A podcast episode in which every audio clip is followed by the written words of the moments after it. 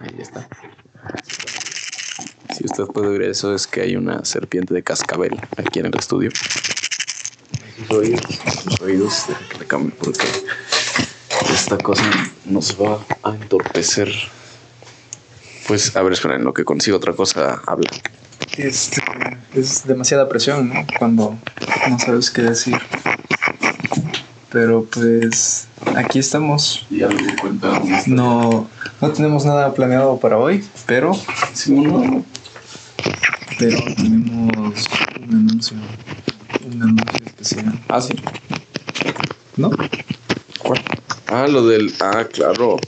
Este. Para celebrar nuestro este fin de año estamos rifando un vehículo automotor marca Mitsubishi 2001. Este está bien, ya nada más tiene unos 100 mil kilómetros corridos. Tiene usted, es cierto, ¿cómo crees? Es una moto este, edición Nintendo. Una motocicleta. Mario Kart. Una motocicleta Harley Davidson Sportster 2013. Si usted está interesado, comuníquese al siguiente número: 777-250-3302. Eh, No es, no, no es mi número, ese no es mi número. Si, si usted quiere llamar a ese número, pues puede llamar, pero yo no sé ni de quién sea.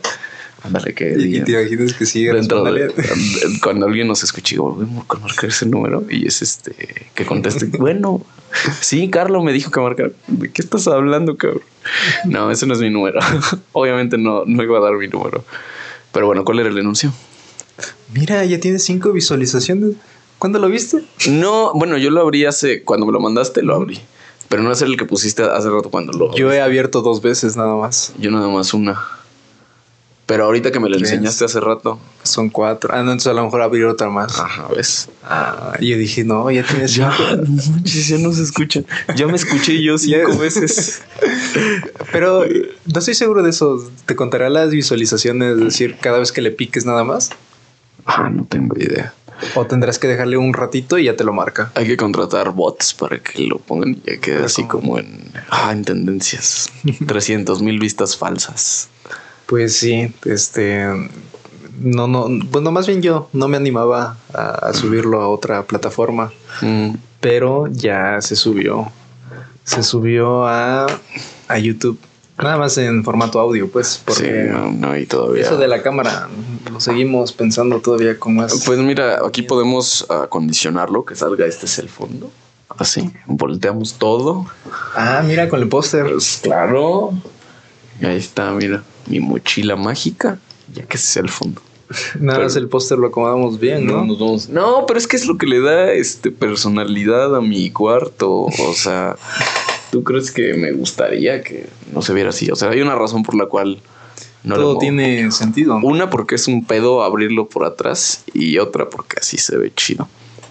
Pero sí, ya estamos en las vísperas. Ya como se termina el año y empieza el otro, ya es como, no, es que sí, este año sí le voy a echar ganas. Este año sí ya todos mis proyectos los voy a, voy a poner a hacer los voy a llevar a cabo. Ya, este, ahora sí, todo lo que no hice el año pasado, este año sí va a ser este, va a ser ya realidad. A mí me pasó eso hoy. ¿Ves que te dije que no, no había podido dormir? Mm. Que me dormí como a las 5 de la mañana.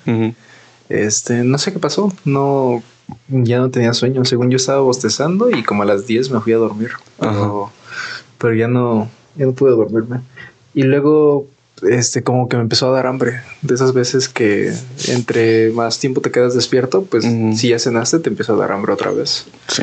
Y ya me fui mejor a preparar algo de comer. Y ya cuando me di cuenta dije, pues mejor me siento a ver unos videos. Creo que iba a ver la de Pinocho también. Ah, ¿no lo has visto? no, Ah, está bueno, no. está bueno. Porque dije, sí, de por sí. Es. Ahora pon el pausa. Adelante.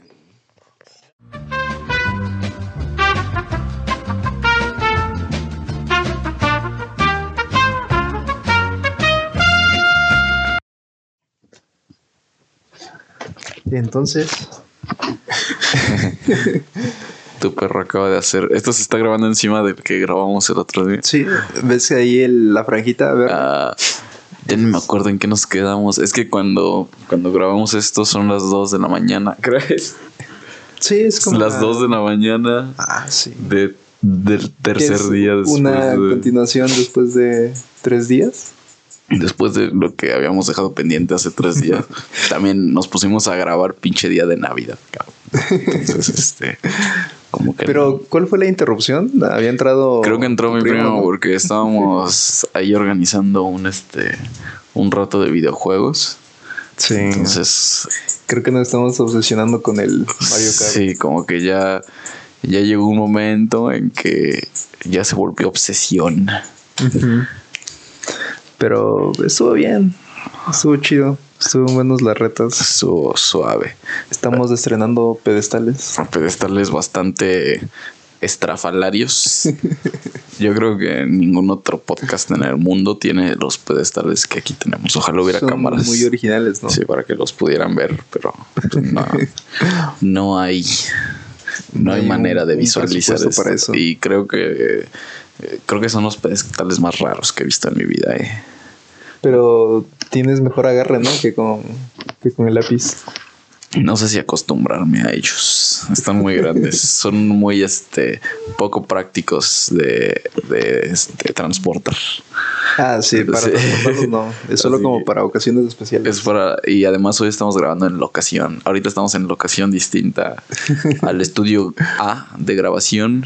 Salimos de la mansión para irnos a otro lugar. Estamos en tu depa. Son las 2 de la mañana. ¿Tú traes alergia? Traigo, es que te decía que cuando estoy con, eh, por ejemplo, con tu gatito o con tus perros, que son animales que veo muy rara vez, como que me da alergia. Entonces, ahí está la razón de, de por qué el día de hoy hay, hay un poco de mí que habla con alergia. ya no está tu voz de señor.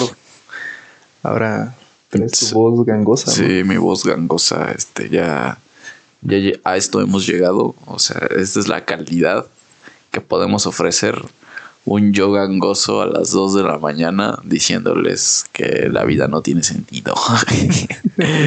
Pero hace rato estaba en la casa y estas fechas como que hay una, hay una semana entre el 25 y el, bueno, entre el 24 de diciembre y el 31 que como que, o sea, yo me pierdo, ¿sabes? Siempre cada año como que...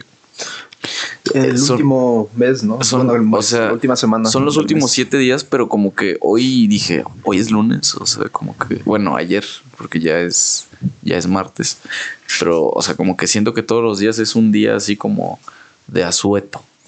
Como especial, ¿no? Como que ves esta semana, es una semana de fiesta, de celebración. Sí, pues a fin de cuentas se escucha por todos lados los cohetes, se escucha por todos lados felicidades, feliz, feliz año nuevo. ¿No viste que se estaba quemando una casa aquí hace como el, el 24? Sí, ahí por donde están los taquitos a los que luego vamos, más para adelante. Se estaba quemando una casa. Este salí y dije, ¿qué pedo, qué pedo? Iba llegando, fui a comer con mi mamá nos regresó a la casa. Estaba quemando un árbol ahí, pero o sea, mal pedo. Ya le hablamos a emergencias y ya nos dijeron, no, ya, ya, ya mandamos a una unidad para que haga ahí este, para que echen agua. ¿Pero que se les había olvidado algo o...? ¿A quienes a los que se les quemó? Este, no sé, yo creo que fue un cohete o una luz. Salud, salud, salud. Ah, ese fue un estornudo silencioso. Ajá, yo creo que se les fundió un pinche foco y se les este, hizo corto o no sé. Es que lo creerás o no, pero como tanta gente escatima en algún servicio profesional de cualquier tipo, ya sea no necesariamente como un arquitecto o algo así, pues, pero escatiman en muchas cosas. Y hay, em, bueno, como yo acompaño a un amigo que es ingeniero eléctrico, este, comúnmente nos toca ir a solucionar problemas como esos, de que ya no sé cambiar contactos, pero uno pensaría, o las personas que saben, cambiar un contacto, pues no tienen mucha ciencia, porque generalmente son tres cables a lo mucho mm. y ya te dicen en dónde va cada uno. Haz de cuenta que cambiarlos, pues no es complicado. Ah. Pero el problema es cuando te topas con que la conexión está mal, con que están dos cables que no deberían de estar, o ya, si es más complejo, están como cuatro o cinco cables que dices, ¿y estos por qué están aquí? Y luego quieres solucionar eso y es ahora sí eh, encontrar por dónde están y cosas así, pues como que es muy común el hecho de que toda una instalación esté como mal o lo contrario, que la instalación no dé para la capacidad que, que requiere. Que generalmente si ves casas como de tipo G o tipo Infonavit, como que la cocina es muy pequeña y muchas de las veces la gente que renta ahí puede que sean doctores o personas con algún, no sé, con con algún ingreso, pues bueno, por así decirlo. Pero como esas casas, de alguna forma, pues todas se ven iguales, puede que las dimensiones cambien o varíen un poco, pero por abarrotar costos en el cableado, es decir, en lugar de ponerle un calibre este, que soporte esa cantidad y un poco más, mm. generalmente ponen un calibre más delgado y aparte la gente que los renta pues ya tiene su horno eléctrico, el, mm. su eh, refrigerador, no el pequeño, no un pequeño, sino un refrigerador de esos de doble puerta. El que, tiene tele. El que tiene tele. Y más aparte la licuadora, la batidora. Y mm. tú dices, en un momento que conecten todo eso, se bota la pastilla. Sí. Ya ves como, como tú botaste ah, la lo que se me botó mi pastilla el otro día. Lo bueno que estás ahí para decirme, no, pues eh, no se habrá botado la pastilla. y efectivamente se había botado la pastilla. Pero sí, también tú y tus extensiones todos chafas. No sé, es que ay, yo soy una persona sumamente neurótica. Y esa extensión yo la tuve muchos años. Bueno, o sea, muchos años, como 3, 4 años yo la usé. Y siempre la usé al puro pedo, güey. Siempre me sirvió. Pero se la presté dos meses a mi hermana y ya con eso bastó, güey, para que se, se le zafara el pinche, este, los, ¿cómo se llama? Los alambres esos, güey, hiciera corto. Entonces dije, puta madre. Y no se veía de mala calidad, ¿eh? No. Son, de esos anaranjados y sí, se ven como que de uso un poquito rudo. Bueno, pues nada más es cosa de cambiarle la clavija. Pero bueno, yo, yo no sé muchas cosas de electricidad. La verdad es que Nunca entré a la clase de electricidad, así que no, sé de ese pedo. No, porque tú ibas en tequimecanografía. Tú también, güey.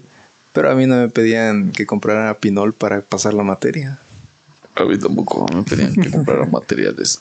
O sea, es, ese taller me... No sé qué tan útil sea esa pinche este habilidad ahorita, pero sé escribir a máquina de escribir.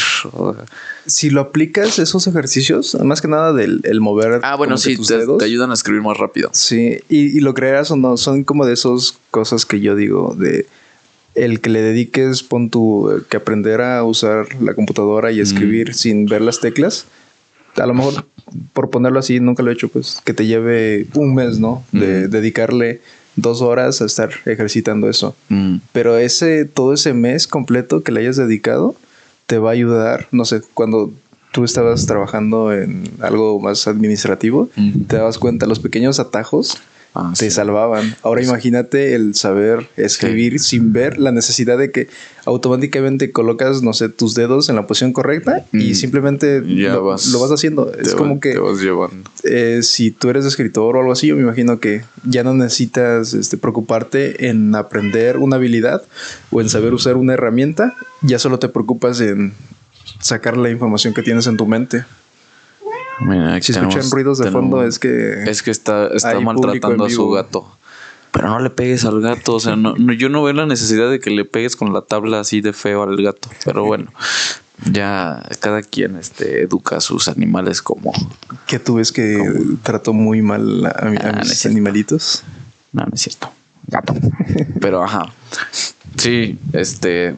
Por lo menos escribir medianamente eh, rápido, eh, no este, no mucho. Tampoco me sirvió de nada ese puto taller. Pienso en todas las pinches habilidades inútiles que tengo. O sea, no sé usar. De todos esos, ¿cuál otro hubieras preferido? Pues. O si hablamos de cuál te hubieras servido, pues es muy difícil porque conociendo el tipo de profesores de ese entonces. Hubiera, hubiera estado chido que existiera un taller como de carpintería. Mm, pero yo creo que hubiera, hubiera habido como muchos dedos perdidos en ese ese taller. ¿Sabes a cuál yo diría más? Al de corte y confección. Había muchas chicas. Sí. Y la maestra no se enojaba si salías. Loco, no sé cómo en esos tiempos era como. ese hombre está en corte y confección, güey. El vato que se haya metido a ese taller era un genio. Estaba adelantado a su época. Estaba bastante adelantado a su época. No, no lo comprendíamos en ese momento, pero pero cuando te dabas cuenta que todas las chicas se salían y él era el único que se quedaba bordando. Y lo único que sí le interesaba bordar. Apenas hace como. ¿Cuánto debe tener? Como un mes y medio. No, ¿cuál mes y medio? Como dos, tres meses. Iba en la ruta, ¿no? Me subí y me encontré una amiga que yo tenía como tres años que no veía, ¿no?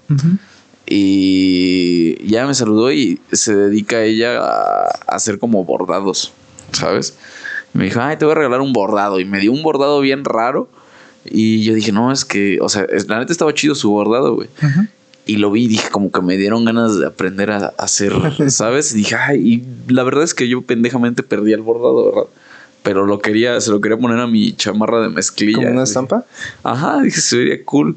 Entonces, como que me entraron las ganas. Y no sé si has visto, en, no sé si han de salir en TikTok o dónde salir, pero los videos de la gente que hace como este arte con bordados, que te hacen personajes que hacen Bob Esponja y mamás así, güey, pero bordados. Sí.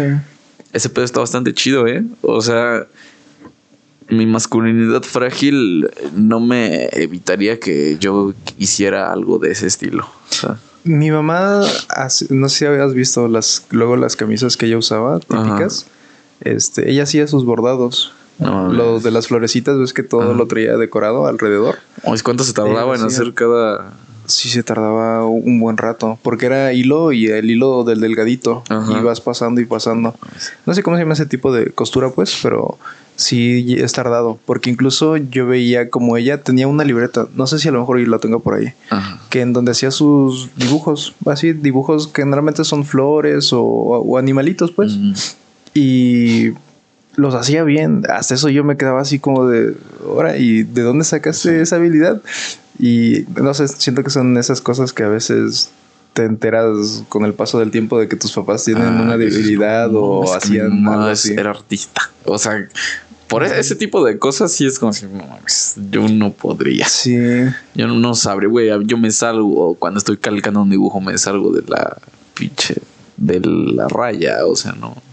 Yo tampoco, digamos, a mí, a pesar de la carrera que pude estudiar, no siento que sea una persona tan artista, tan, bueno, tan del medio artista que te diga, no, yo aquí tengo mis dibujos, tengo mis, eh, no sé, mis garabatos o mis bocetos. Yo no soy tanto así. Yo siento que soy una persona más técnica. Me has visto cuando juego, pues. Sí. Que busco como encontrar el patrón de algo o las reglas de algo y ya en base a cómo sé cómo funciona, ya puedo decirte, ah, ok, ya más o menos entendí cómo puedo usar todo esto para poder sacar algo. Y así me pasa igual en el dibujo. Tengo, tenía amigos que, no sé, que su familia era como que descendiente de discípulos de Diego Rivera y un rollo así pues muy artístico, muy marcado. Y veía sus dibujos, veía las cosas que no sé, algo que a ti te tarda un mes hacerlo. Ah. Él en un rato hacía un boceto así rápido y decía, ah, pues lo empecé apenas hoy en la mañana. Y yo así, no. pero yo en cambio no tengo esa habilidad, pero como tengo un poco de lo teórico, por así decirlo, trato de imaginarme y digo, pues más o menos el juego del, no sé, de, las sombras ayuda mucho a que el dibujo resalte, la luz y la sombra como que dan más profundidad, cosas así, y, o incluso el que tú veas, no sé, las, las figuras como, bueno, más bien, que veas figuras en cuerpos, no sé, de, de, personas, que las manos las veas a partir de figuras geométricas muy sencillas o cosas así. Eso no lo tengo muy desarrollado, pero sé que eso se necesita a veces como para facilitarte en algo, pues, que estás empezando. Y, cositas así me ayudan a poder hacer, a realizar algo y no quedarme en cero. Porque yo la verdad no, no soy, no soy nada de artista ni dibujos artísticos ni nada de eso. Pero sé que si me presentas un dibujo, no sé, una caricatura o algo, sí te lo puedo calcar en base a, en base a tratar de entender cómo está hecho el dibujo. Ya más o menos digo, ah, ok, creo que lo puedo hacer. Y calcarlo y así, pues sí puedo, pero sacar algo desde cero, mm, como que no. sé, lo veo más complicado. No, yo soy muy machetero, o sea, yo sí tengo que practicar y practicar y practicar, o estudiar y estudiar y estudiar. Hace, hace un tiempo tenemos, ya ves que ahí en la casa tenemos un teclado chiquito. Y un día mi papá invitó a un amigo suyo, el típico amigo borracho. y se quedó ahí en la sala jetón el güey. Y de repente como a las 8 de la mañana se empieza a escuchar que alguien está tocando el piano, pero o sea, acá notas bien este... O sea, que tú escuchas de alguien que sabe tocar, ¿sabes? Porque, o sea, yo agarro y le toco ahí tres notas y digo, aquí este pedo suena chistoso, ¿no? Este vato sí estaba tocando acá bien, bien bélico, ¿no? Ya bajé y dije, bueno, ¿qué pedo? Y estaba el güey bien crudo tocando el piano. Y le dije, no mames, yo sabía que tocabas el piano. Y dice, no, sí, yo medio toco. Y entonces esas cosas que dices, no mames, güey. Si este güey, en lugar de ponerse pedo, se pusiera a tomar clases de piano, sí. otra cosa sería, cabrón, ¿no? Igual apenas estaba, estaba tomando una clase que me gustó mucho, pero, o sea, yo sí soy como de, güey, tengo que, yo, si yo quiero sacar una calificación promedio más o menos, yo siento que yo tengo que estudiar el doble que tendría que estudiar una persona normal, güey. Sí, porque yo siento que soy como muy distraído, ¿no? Entonces, sí, cuando algo me interesa bastante, sí tomo apuntes, ¿sabes? Y sí, como muy a mi manera, muy a mi estilo, como que voy armando, ¿no? Y tengo un guate que, ese güey, sí, o sea, te sacaba en dos patadas lo que yo estudié en tres horas, ¿sabes? Diez minutos ese güey ya sabía todo lo que yo había estudiado siete horas, güey. Y entonces el güey está muy verguero, ¿no? Y le dije, a ver, le dije, güey, al chile, a ver quién saca, el que saque mejor calificación, güey, le mete un vergazo al otro, ¿qué te parece? y dijo, cámara, y güey, 10 minutos antes del examen, o sea, yo, yo toda la mañana antes del examen estudié, güey, estudié, o sea, pero bien a lo machín, güey. Saqué 8 en el puto examen, era oral, güey. Fui el primero en pasar y saqué 8, güey. Este hijo de puta sacó 6, güey, pero se confió, ¿sabes? Es lo que le pasa. Yo, yo siento que es lo que le pasa mucho a la gente que. O bueno, que se la cree, güey, ¿no? Que tiene, que tiene esta facilidad como de aprender rápido las cosas, güey. Sí. Yo creo que el problema ahí es cuando te la crees, güey. Ya que te la creíste, ya que te creíste que eres este. Que eres, que eres capaz, ya hay como. Hay dos. Hay dos caminos, güey. O lo perfeccionas o te vale pito, güey. Sí. pues es como esa parte de las personas que nacen con un talento. Claro. Y aquellos que desarrollan una habilidad que puede superar al talento. Y, pero también si naces con un talento, es decir, que naturalmente pon tú que estás jugando en un nivel 5, ¿no? De 10.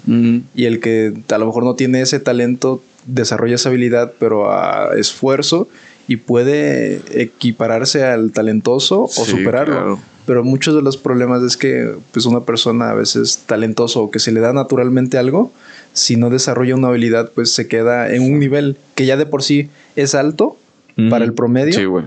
Pero pues depende de ti, ¿no? Si ese talento lo desarrollas aún más y lo llevas a un extremo. Sí, güey. y hay raza que lo hace muy bien, que, que sí perfecciona por completo el, el saber hacer algo, güey. Y lo saben capitalizar de una manera brutal. Y hay gente como que ahí se queda, güey. ¿No? Como el borracho que se quedó tocando el piano a las 8 de la mañana en mi casa, ¿no? que dices, o sea, para lo que él hace en su vida, pues no le sirve de nada tocar a toda madre el piano, güey. No, pero hay gente que cuando sabe que trae ese pedo, güey pues le, o sea, yo creo que tiene mucho que ver también, o sea, el, tener, pues el don, güey, ¿no? El tener la capacidad de hacerlo con la disciplina que le, que le metes, ¿no? Por eso yo te digo, güey, yo con la música, güey, yo soy una piedra, o sea, lo poco que sé es porque han sido tres años, no, no, no, como dos años y medio de estarle macheteando y macheteando y macheteando, y cuando yo sé que alguien que, que sí tenga, güey, pues este pedo de entender rápido, en un año es capaz de hacer en seis meses es capaz de comprender lo que yo he entendido en dos años y medio, güey. Pero hasta eso, yo he de reconocer que aprendiste a poner acordes, acordes complicados en muy poco tiempo. Cosa que a mí me tomó así sin que nadie me explicara igual con tutoriales, viendo, tratando de sacar el círculo de sol una y otra vez, hasta que pasó un año de estar tocando la misma canción una y otra vez, que dije, ok, creo que ya me sale. Porque a mí lo que me falla mucho es entrar en el tiempo mm. y ah, sacar el ritmo de la canción. Porque vuelvo a lo mismo. Mm. Como si hubieras, no sé si has visto tocar a mi hermano, pero mi hermano yo siento que es una persona más eh, que tiene más ese, ese talento, que se le da más natural, porque él escucha la canción y ya te sabe sacar el ritmo y no te saca un ritmo así como el típico uh, abajo, abajo, arriba, arriba y el rebate, no, sino que él como que te sabe interpretar, pues. Y más aparte de que tiene una manera que no toca fuerte ni toca suave, sino que le da matices, como que sabe cómo acompañar, no satura la, la canción, porque hay personas que tocan así bien, bien fuerte, así como si no hubiera mañana, o hay otros como yo a veces que, no sé, por pena o por autosabotaje, como que tocas suave, tocas muy suave que a lo mejor no, no te escuchas. En cambio, yo sí soy muy de entender la canción. Es decir, a veces cuando tocaba, antes cuando tocaba eh, en la iglesia, sí era mucho yo de escuchar una y otra vez las canciones las escuchaba, las repetía, incluso luego buscaba covers para decir, quiero ver cómo otra persona lo interpretó, porque a veces en las canciones escuchas la guitarra eléctrica y a lo mejor no escuchas el instrumento que estás tocando. Y dices, voy a escucharlo de otra persona, algún tutorial y hacía mi investigación. Yo me aventaba mi investigación y decía, ok, creo que más o menos lo tengo y ya con eso, con algo en mente, ya decía, ok, creo que puedo jugar a partir de esto. Mm. Pero a veces mi hermano era de, pues, está tal acorde y tal acorde, y ya dabas como que lo sacaba y decías así. Y a mí me veías viendo un tutorial de como que horas y horas, y él me decía, no, es que está mal, mira, hazle así y así. Y yo decía, pero ¿cómo le haces? ¿Cuántas son? ¿Dos abajo y dos arriba? ¿O cómo? Porque yo me aprendí el patrón de, del rasgueo. Y en cambio él no, él era un poco más natural, así de, no, pues agárralo y así. Y a mí ya se me ha ido dando un poco con el tiempo, el ciertos ritmos fáciles, como que ya se acabó de decir, ah, creo que va así y, tal, pues, pero a, base de tener horas y horas de, de, estar tocando, pues. Sí, a mí me pasa que es, o sea, de repente veo cosas medio complicadas en la música y digo como, bueno, yo no sé hacer este pedo, pero tengo los medios para intentarlo de esta manera.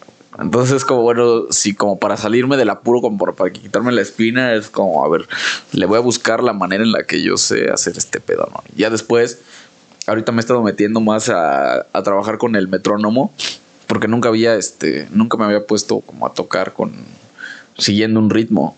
Entonces ahí sí me di cuenta que estoy perdido, güey. O sea, sí estoy como... Como entrar en el tiempo que te marca. Exacto, estoy ido. Entonces Digo, ya que sé algunas cosas, digo, bueno, ahora quiero meterme más al pinche metrónomo, ya, luego quiero meter más a los arpegios, güey. O sea, de a poco, ¿sabes? Creo que seguido, seguido hablamos de, este pedo. O sea, yo no voy a comer de esto, de eso, güey, pero me interesa, me interesa. Pero uno nunca sabe, ¿no? Que en un dado punto este, tocaré en un bar y que te paguen con cervezas. no, porque lo tomo. Pero bueno, a eso me dedico. Igual, por ejemplo, yo en, en este caso también veo a mi hermano ese güey es capaz de leerte un libro en un día y al día siguiente ya te tiene como una síntesis y una interpretación y como, o sea, bueno, a eso se dedica él, pues, ¿no? de eso él vive. Pero pues sí es una, eso, yo cuando hablo con él de lo que él hace, yo sí no le entiendo, güey, Sí. Porque él sí es como muy le apasiona lo que hace, a lo que se dedica y además, o sea, sí le sabe, pues, güey, tiene, le, sabe la técnica, güey, de, de, comprender un texto y de interpretártelo a ti, güey. Porque incluso a, veces no es solo, no el solo leer por leer en el que no comprendes, sino que dependiendo el tipo de texto, muchas de las veces creo que, no sé si lees una, una tesis o algo, algún artículo, no lo lees así como un libro normal, a ese, sino que tiene su chiste, porque lo que tú buscas es sacar información. Y creo que, pues no sé si tu hermano lo haga así, pero yo tengo entendido que hay como que incluso métodos, pues, mm. para poder sacar la información que te dicen, si quieres leer rápido, este, más como que los artículos o así, como que hazlo de esta forma, enfócate en esto. Mm. Igual la diferencia del poema, pues no lo vas a leer como si fuera, este, mm prosa, ¿no? Sino que incluso creo que también tiene su chiste para poder entenderle. Yo, en cambio, a mí me cuesta mm, como que me cuesta trabajo porque trato de trato de entender un poco también los libros que luego sí me pasa. Creo que una vez te mandé no un, mensaje explicándote como mi ah, teoría sobre un libro de Haruki Murakami. Creo que era este Sputnik Memor que incluso te decía, no, yo siento que el título quiere decir esto y eso, bien, bien ido. Y, y después creo que lo, ves incluso con las películas, como que trato de encontrarle ese sentido, ese, ese como el, el porqué o, o el contexto de lo que tiene, solo que no sé, siento que no lo tengo desarrollado que a veces me pasa, como con una vez que platiqué con tu hermano o con otras personas, que siento que puedo entrar en el tema, pero no tan seguro porque sé que no lo domino. Y si digo algo, a lo mejor y, y no sé, pues vas a quedar así como que... Mm, Como de, ¿por qué dijiste eso? así no, como hace rato. Ándale, ándale, ándale. Aquí ya hubo. Y ya empezó golpes. Aquí ya hubo violencia intrafamiliar. Violencia intrafamiliar entre Así tus se mascotas. Este, estábamos hace rato también, ah, bueno, o sea, no, no estamos sinceros, porque hace rato también grabamos un poco de este, Ah, sí, dos De- veces. dos veces, este, ahí medio raro quedó. Y te decía del, no sé si fue en el capítulo perdido o en este de, de las mascotas, que este, yo no puedo tener perros, güey. No puedo, a mí me cuesta mucho trabajo el, este, Cuidado, eh, porque te pueden linchar también. no, pues que me linchen, güey. O sea, se me hace más honesto decirte, güey, no puedo tener perros, a decirte, ¿qué pasó? ¿Qué Míralo. pasó, brother? Te está contestando. Es un puto, güey. Bueno, cabrones, diles que por favor no se peleen. Bueno, Es el público de hoy. a ver, ¿qué tienes que decirnos, perro? Rápido, sé breve y con- conciso. Lo va a morder. Mordió el micrófono el perro. Dice que por favor ya este, le hagamos caso. Pero ajá, prefiero que me linchen, güey. O sea, se me hace más honesto decirte, güey, no puedo tener perros porque no les voy a dar la atención que un perro necesita. A andar rescatando perros a lo pendejo, como hace mucha gente, güey, Sí. ¿sabes? O sea, conozco gente, gente que, que se dedica a eso, güey, a rescatar pinches perros. Y, perdón, bueno, rescatar perros. Perdón por mi expresión, nada en contra de los perros. Pero, güey, se dedica a rescatar perros que atropellan, por ejemplo, y eso está súper bien. Sí. Qué bueno que lo, se los lleva, ¿no? Con un veterinario, pero ya después no sabe qué hacer con ellos, güey. Sí. Sí, o sea, no, no tiene como un método, güey, no conoce a alguien que se dedique a este. A, Como, no sé, una persona que tenga un rancho Exacto, o un terreno grande tenga, donde diga, ok, eh, tráemelos un pues, refugio, güey. no, Sí. nada más se dedica, bueno, a ver el perro. Y está bien, güey, levanta al perrito que acaban de atropellar, güey, ¿no? Un perrito en situación difícil, güey. Lo lleva con un amigo que es veterinario y ya este güey los cura. Y ya después no sabe qué hacer con los perros, güey. Sí. Y entonces es un eterno, este... O sea, es una eterna queja el de botes que ya tengo 10 putos perros en mi casa otra vez. Bueno, güey, pues... O sea, yo creo que el... el.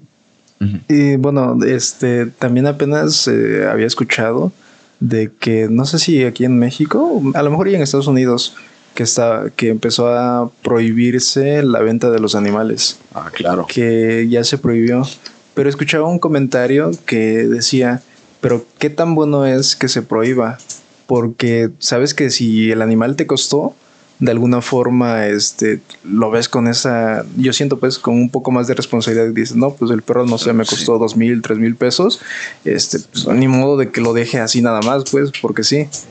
Y a diferencia de que pues a- adoptar una mascota, encuentras una en la calle o te lo regalan así, pues, y, y es más accesible, aunque no sea de raza, pues.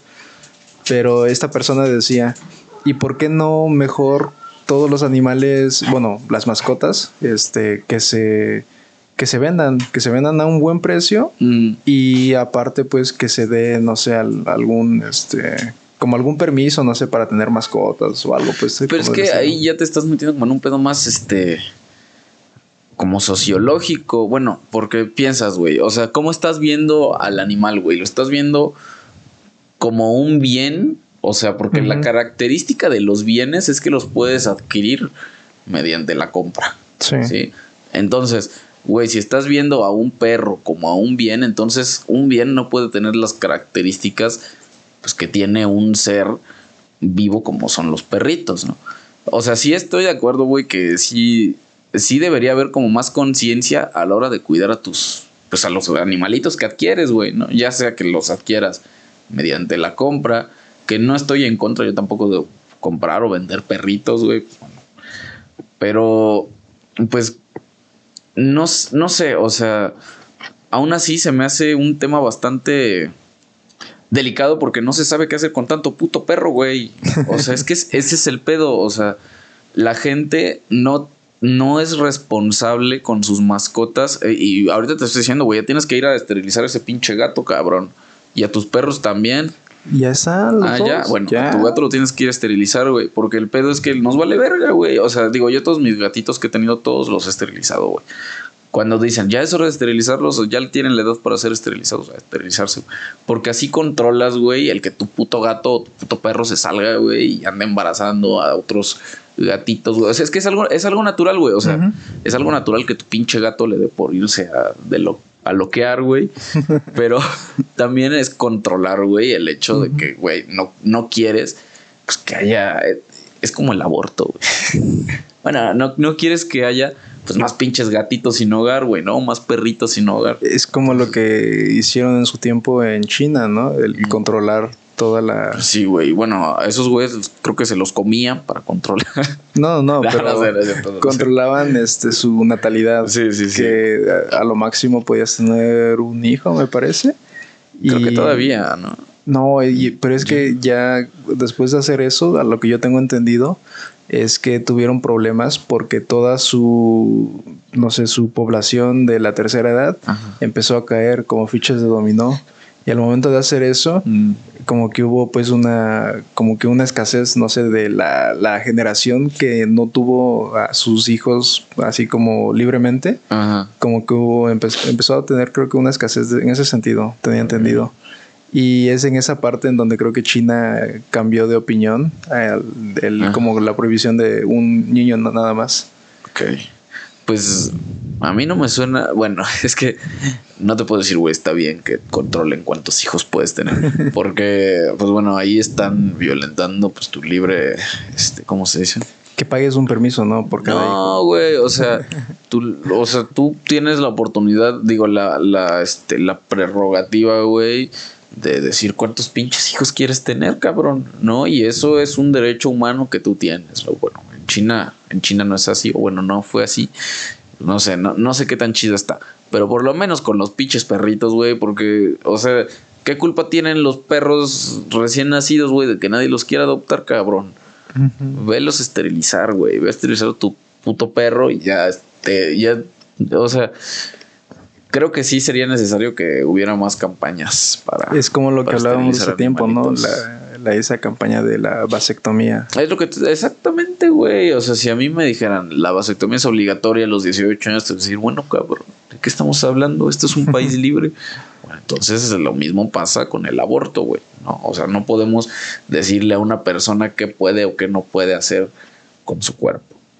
De repente me salen ya, ya empieza la plática de señor otra vez. Puto Facebook, güey, ya me tiene bien leído, güey. Me salen unos videos de unos monseñores, güey, no sé qué, güey, que salen ahí, este, queriendo evitar el aborto. Y ay, yo digo, ay, ¿por qué, me manda esas cosas, güey? El pinche Facebook, güey. O sea, sabe que me ponen de malas.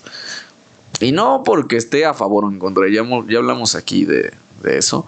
Pero hay temas en los que yo digo, nosotros no podemos opinar, güey. O sea, yo no me puedo poner a opinar respecto a eso. A mí no me corresponde, ¿no? Es este. Más al rato que hablemos del tema real del video, te voy a decir de qué me di cuenta en, el contenido del que vamos a ¿Video? ¿Por qué dices video? Si esto es solo ah, audio. Ah, perdón, perdón. En el audio. ¿Que a poco tenemos un, canal o qué? No es como que tengamos un canal de YouTube, ¿verdad? Que se llame Las Batallas, al cual se, te puedes ir a suscribir, güey, si quieres, ¿no? No, no, no, no es que exista algo así, pero bueno, si existiera, estaría cool, güey. En donde a lo mejor y se estrena un gameplay con muchos errores. Puede ser ahí, güey, que se estrena así un pinche gameplay bien culero, güey, así objetísimo. En donde se ve que empieza un video bien a 60 ah, y luego así bien lento. Y luego es como si le pusieras una cámara Phantom. Sí, sí, sí, o sea, horrible, horrible, horrible, pinche calidad del orto, o sea. Ah, pero la plática. Es que es lo que te digo, güey, el contenido es lo que importa. El fondo, ¿no? El fondo, la forma la forma puede ser este puede ir mejorando.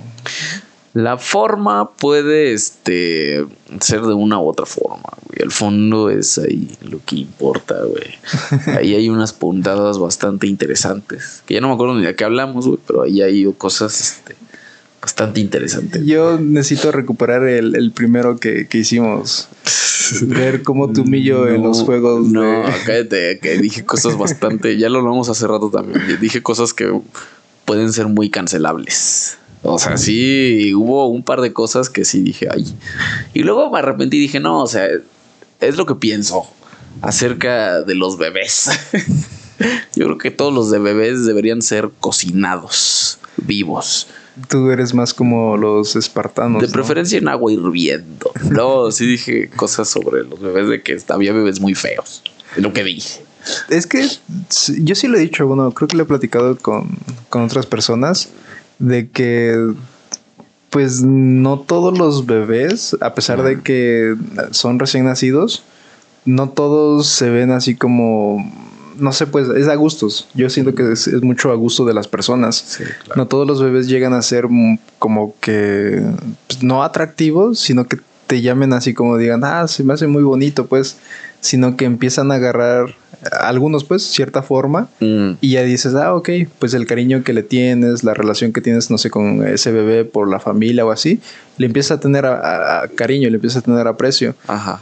Pero yo sí siento, o al menos a mí me ha pasado, que hay ciertos bebés, no sé, como únicos, por así decirlo, o especiales, que los ves ah, desde recién nacidos, desde, no sé, menos de un año o así. Y si dices, este bebé se ve bonito, quién sabe si así les toque en su adolescencia o más adelante, pero dices, este bebé se ve bonito, lo puedo ver. No, loco. Yo creo que todos los bebés recién nacidos son feos, güey. Todos fuimos feos. O sea, neta, yo no creo que exista un bebé bonito. Además, cuando recién naces, güey, está todo lleno de cebo. O sea, güey, es que piensa en lo surreal que es ese pedo. Lo acabamos de ver ahorita. O sea, es un ser humano que está saliendo de una vagina, cabrón. O sea, y ese pedo, pues, o sea, obviamente está todo el contexto detrás, ¿no? De lo hermoso que es el nacimiento. Y ok, va, está chistoso. Pero si tú le dices eso a una mamá, te no, van a echar de loco. No, no, no, no, no, no. Yo sí le dije a mi hermana, güey, la neta. están feitas las niñas cuando nacen, güey. O sea, obviamente uno. Oh, sí, sí, yo sé, yo entiendo también eso. Pero, güey, tú los ves con ojos de amor, güey, está bien, ¿no? Dices, ay, mi sobrina. Sí, güey ya después ves la foto y dices, no mames, güey. Y yo estoy seguro, qué bueno, güey, que cuando yo nací, mis papás no tenían una cámara a la mano, güey, porque si me hubieran tomando la foto, güey. ¿Cómo no? Yo he visto esas fotos. No, pero recién, recién nacido, así con la cara llena de cebo y todo hinchado, güey. O sea, probablemente si ahorita estoy horrible, en ese momento, yo creo que a mi mamá sí le hubieran dado ganas de abortarme, güey. ¿Sabes? Sí, es que involucra mucho, ¿no? El, sentimiento de esa, de esa cercanía, de ese vínculo que se genera con, pues, con ese ser, ser vivo. Y sí, pero no sé, yo digo que sí, que sí hay, que sí hay bebés que los ves así de un año y sí. Ah, bueno, es que ya empiezan a agarrar forma. Es lo que te decía hace rato en el programa cancelado. Que este, llega un momento en que los bebés ya empiezan a agarrar. Y todos, güey, o sea, todos los bebés, llega un momento en el que se ven bueno, Hay unos que sí tardan más tiempo. yo no dije eso. Puede que yo haya sido uno de esos, pues. No, güey, yo estoy seguro que yo de niño fui horrible, güey, horrible. O sea, yo he visto fotos mías y digo, verga, sí está bien feo, pobrecito bebé. O sea. O hay unos que evolucionan, que los ves, no sé, de la secundaria o así, y los ves ahora no sé cómo cambian, pues hay etapas en donde las personas cambian o personas que veías en, la adolescencia que decías, no, pues esta va a ser una persona atractiva, este, bien parecida y ya los ves en, no sé, a nuestra edad. De mí no vas a estar hablando, ¿eh? Yo sí, este, yo siempre he sido muy feo, la verdad.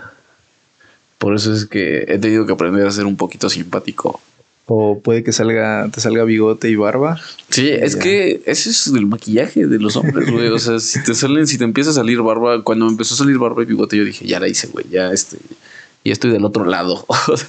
ya no necesito buscarle más, con que medio me la arregle, ya este. Pasas por gente medianamente decente y atractiva. Pero cuando no tengo barba parezco niño de 12 años. Por eso últimamente se ha vuelto popular, ¿no? Eso de echarse, no, no sé cómo se llama el producto. Minoxidil. minoxidil, que incluso te dan un paquete por tantos meses y tienes que estártelo poniendo. Bueno, la verdad es que yo soy, este, estoy en contra de cualquier cosa que altere tu organismo y que cueste dinero. O sea, ese tipo de mamadas cuesta una la nota, güey. Mira, ya que sacas ese, ese tema, apenas platicaba con, con un amigo cuando íbamos a trabajar y pues platicábamos un poco de, del reggaetón, ¿no? De cómo a veces las personas este, desprecian ese tipo de, de música, no sé, simplemente por, por sus letras o, o porque no, no, lo consideran ni música ni nada. Mm. Yo lo ponía en un punto de, no sé, de, de lo religioso, de que como eso es de alguna forma inevitable, también la gente, así como hay, eh, va a sonar gracioso, pero así como hay rock cristiano, metal cristiano, hay reggaetón cristiano también. es chistoso, pues, pero sí. Y, y voy al, al, punto en el que desarrollo de que yo, lo, yo decía, así como hubo una reforma con Martín Lutero, y Martín Lutero pues sacó himnos, hizo varias canciones. ¿Martín este, Lutero hizo canciones? Sí, hizo ¿Cuál, ¿Cuál hizo Martín Lutero? Este... La gatita que le gusta el mamá. ¿Cómo se en ese entonces? La felina que le gusta. sí, uh, pues él no se fue por lo tradicional, que hubieran sido cantos gregorianos, ¿no? Sí, claro. Sino que sacó un disco de metal. Un disco de metal, luterano se llama. Búsquenlo ahí en Spotify. Sí, sacó sus letras, letras con, se puede decir, con mucha teología, con mucho... El fondo era de muy, muy buena calidad, pero en cuanto a la forma, es decir, en cuanto a cómo lo iba a compartir toda esa letra, de alguna forma, él se fue más por melodías de cantina. Es decir, melodías que eran más para la gente a la que cual quería compartir sus, sus canciones, sus letras, pues. Martín, Lutero, Martín Lutero era como los cadetes de Linares. que de hecho también pasa así. Hay, suena gracioso, pues, pero hay canciones que luego tienen un ritmo más ranchero, porque va como a lo mejor a atacar a ese tipo de, grupo. Y pues a ese grupo no le vas a poner, no, pues dame himnos y todo, porque a lo mejor no creció con eso, que es una persona, no sé, ya grande y a lo mejor no se siente tan familiar. Y es en esa parte en donde yo decía, los himnos dentro del ámbito religioso son como los cantos muy elevados y esto pues tiene mucha teología, que sí lo tiene pues. Ajá. Pero yo decía, eso es, no sé hace cuánto fue la reforma, hace como 500, 600 años mm, más o menos. Como 500 años. Y yo, yo decía, es que siento que algo así va a pasar con, no sé, con algo de reggaetón o algún tipo de música así, de que a pesar de que en la actualidad, de, eh, pues en ese tiempo a lo mejor llegaron a máximo a 400 himnos en demasiadas décadas. Actualmente eh, batallamos más con el que hay demasiada cantidad de canciones, cantidad de producciones que al mes, no sé, salen mil, dos mil canciones. Ajá. Que, pero yo siento que en una, en cierto momento va a salir un canto que tenga un fondo, que tenga una letra que va a quedar pues ahí marcada para, para la posteridad. Y yo siento que pues va a ser inevitable de alguna forma.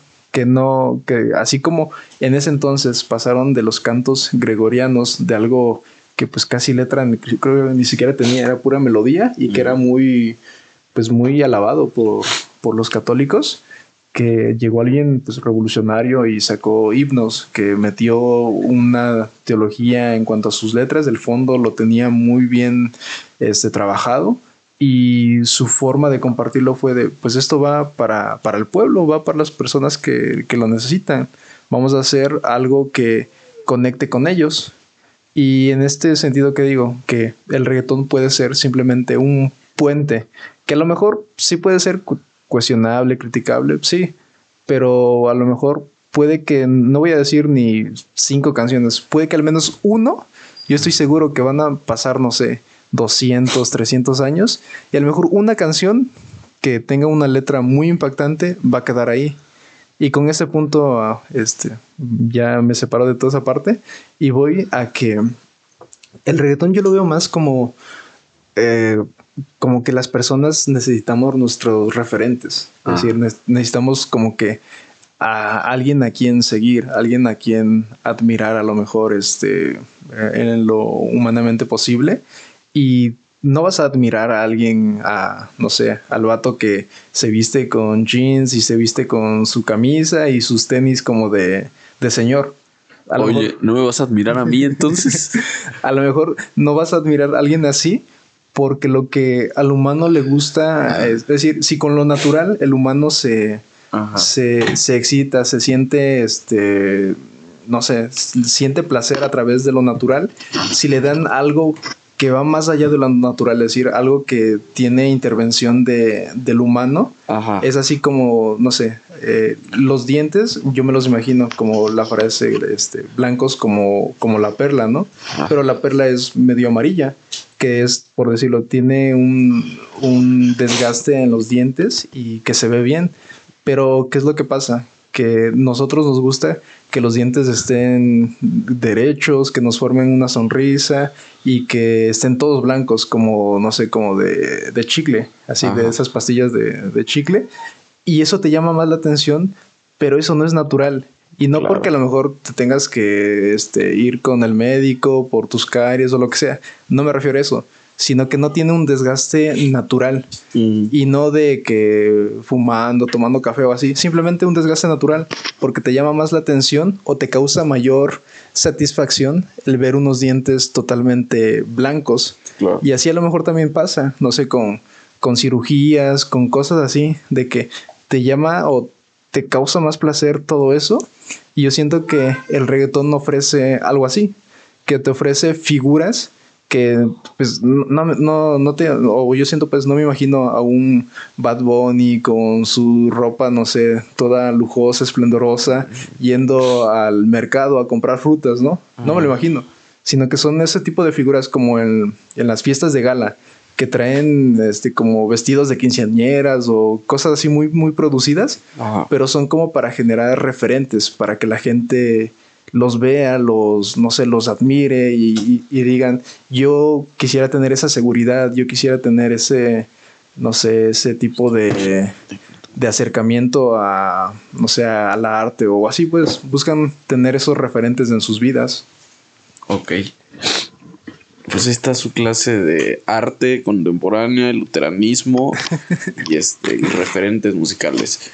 Yo no sé, yo no sé si exista alguna pieza musical de ese género que, pueda subsistir, ¿sabes? Y es como la música de los ochentas, cuando se empezó a poner de moda meter un sintetizador bien este raro. A lo mejor puede subsistir el género, güey, puede subsistir el estilo, pero yo no creo que exista un referente así demasiado demasiado grande, güey, que, que dentro de 200 años tú digas, no mames, güey, es que te acuerdas de Osuna o no sé, pues me, me, suena este, difícil.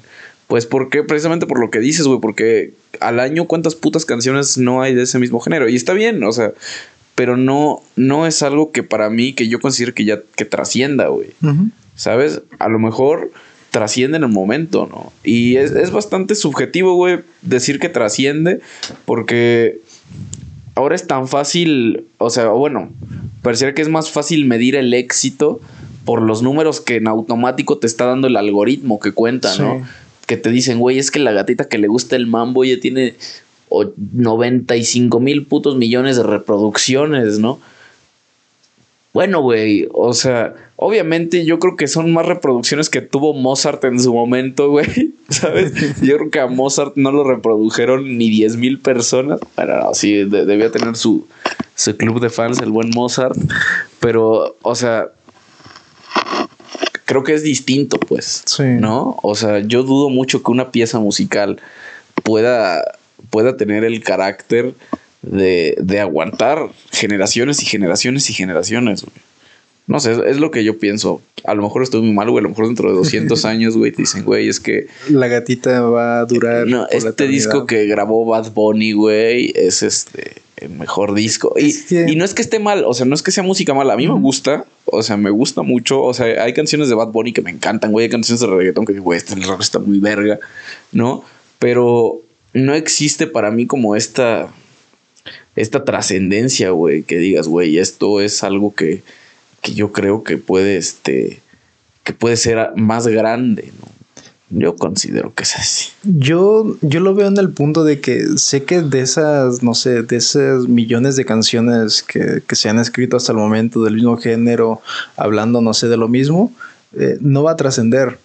El género a lo mejor se sigue recordando, pero yo siento que va a haber una canción que, que digan, esta fue, no sé, la primera que pegó, que creo que, no sé si fue esta, la de...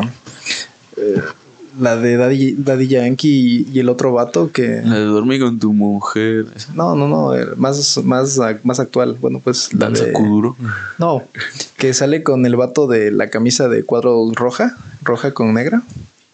Este, despacito. ah, ya, ya, ya. yo siento que va a haber una así, no por, por las vistas, no por nada, sino por decir, esta fue la primera o por decir, esta fue la primera que, que votó, pues, porque a lo mejor es la que sentó las bases, por así decirlo. Que es como ahorita que te dicen, pues el que empezó todo esto fue Daddy Yankee, ¿no? Y a lo mejor ni siquiera a, día de hoy es tan relevante, no sé, como Bad Bunny. A lo que me refiero es que va a haber algo nada más que nos haga recordar a, este género, por así decirlo. Y eso probablemente sea ya sea por el impacto que causó, ya sea porque rompió todos los récords posibles o, por un cantante, por algo en particular, pues, porque sé que este género, como es muy, como decir, muy volátil en cuanto a sus números, en cuanto a que se hacen canciones, no sé, constantemente, miles y miles, no va, no va a marcar tanto, pues, porque no van tanto por la calidad, van más por la cantidad. Claro. Y porque es lo que ellos venden. Si de por sí casi no sacan álbums de, de ese género, son más canciones y canciones como por sencillos. Claro. Y pues es diferente, ¿no? A cuando lo ves en, en la época, no sé, de, de, los Beatles. Que también, si te das cuenta, sus primeras, eh, no sé, sus primeros álbums casi no pues no sé, no, no, tienen tanto impacto, yo veo, y son más los últimos, así como lo que ya fue, no sé, la cúspide de todo lo que hicieron. Y a lo mejor en el momento en el que el género de reggaetón ya termine, que haya evolucionado todo lo que ha podido, a lo mejor ahí sale lo último, pues. Nada más, algo. Que yo siento difícil, pues, que se siga desarrollando más porque son los mismos acordes, son los mismos este, beats y como que es muy difícil que revolucione. A menos de que vayan, yo siento, por un estilo más como experimental, tipo Rosalía o así, que tratan de como que darle la vuelta con algo, pues. y aún así, eh, no, este, no me parece que, que sean músicos trascendentes, o sea, porque, o sea, no, no sé, pues, yo, yo no sé, pues, yo no sé mucho de música, ya, ya te lo, he dicho aquí, yo no sé. Este, yo tampoco, no soy, Sí, soy, o sea, me considero un neófito en el ámbito musical, güey.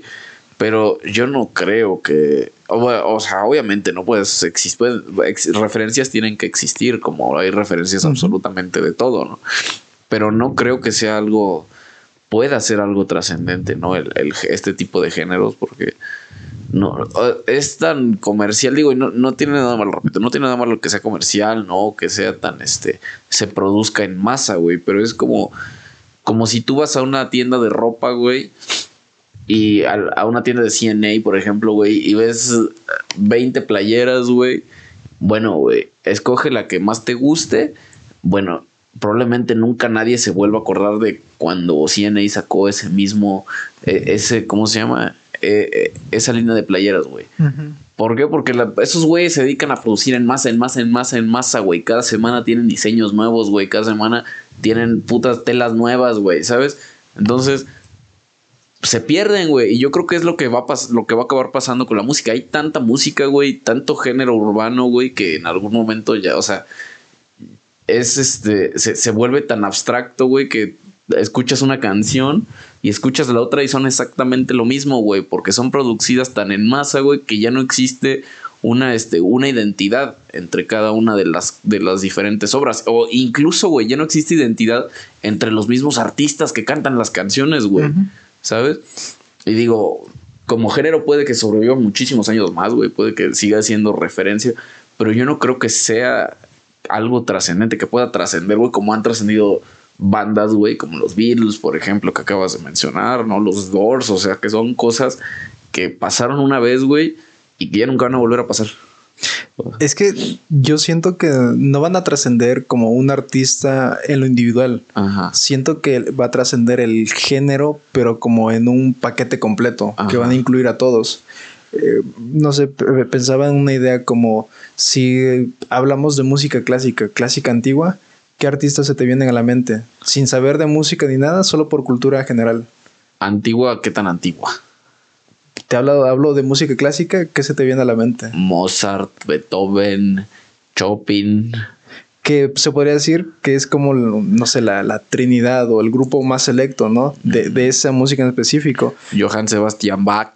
Que a lo mejor si te metes en la actualidad la música clásica, si es que se sigue escribiendo, que a lo Ah. mejor y sí, a lo mejor hay más y más y más, pero pues ya es para un grupo selecto. Pero si, te, si alguien te dice, no sé, algún ah, compositor de música clásica, no va a faltar Beethoven, no va a faltar Mozart Claro. que ahorita que me decías de Chopin o los otros, me estoy acordando porque los mencionas, pero que se me vengan a la mente es Mozart y Beethoven, para mí. Sí, claro. Y yo siento que ah, no voy a decir que así igual, pero cuando te refieras, no sé, a, a, a reggaetón, por así decirlo, vas a, no vas a- Claro. a, recordar una, a lo mejor una canción como tal Sí, o algo, sí. vas a recordar un grupo, Un un, grupo. conjunto, pues algo había así, habían esos vatos que hacían sus espectáculos, que ni cantaban ni con autotune, pero yo siento que lo vas a recordar en conjunto Mm. porque ahí no hablamos de calidad, sino como tal, sino de cantidad y de, y de producción y de ventas.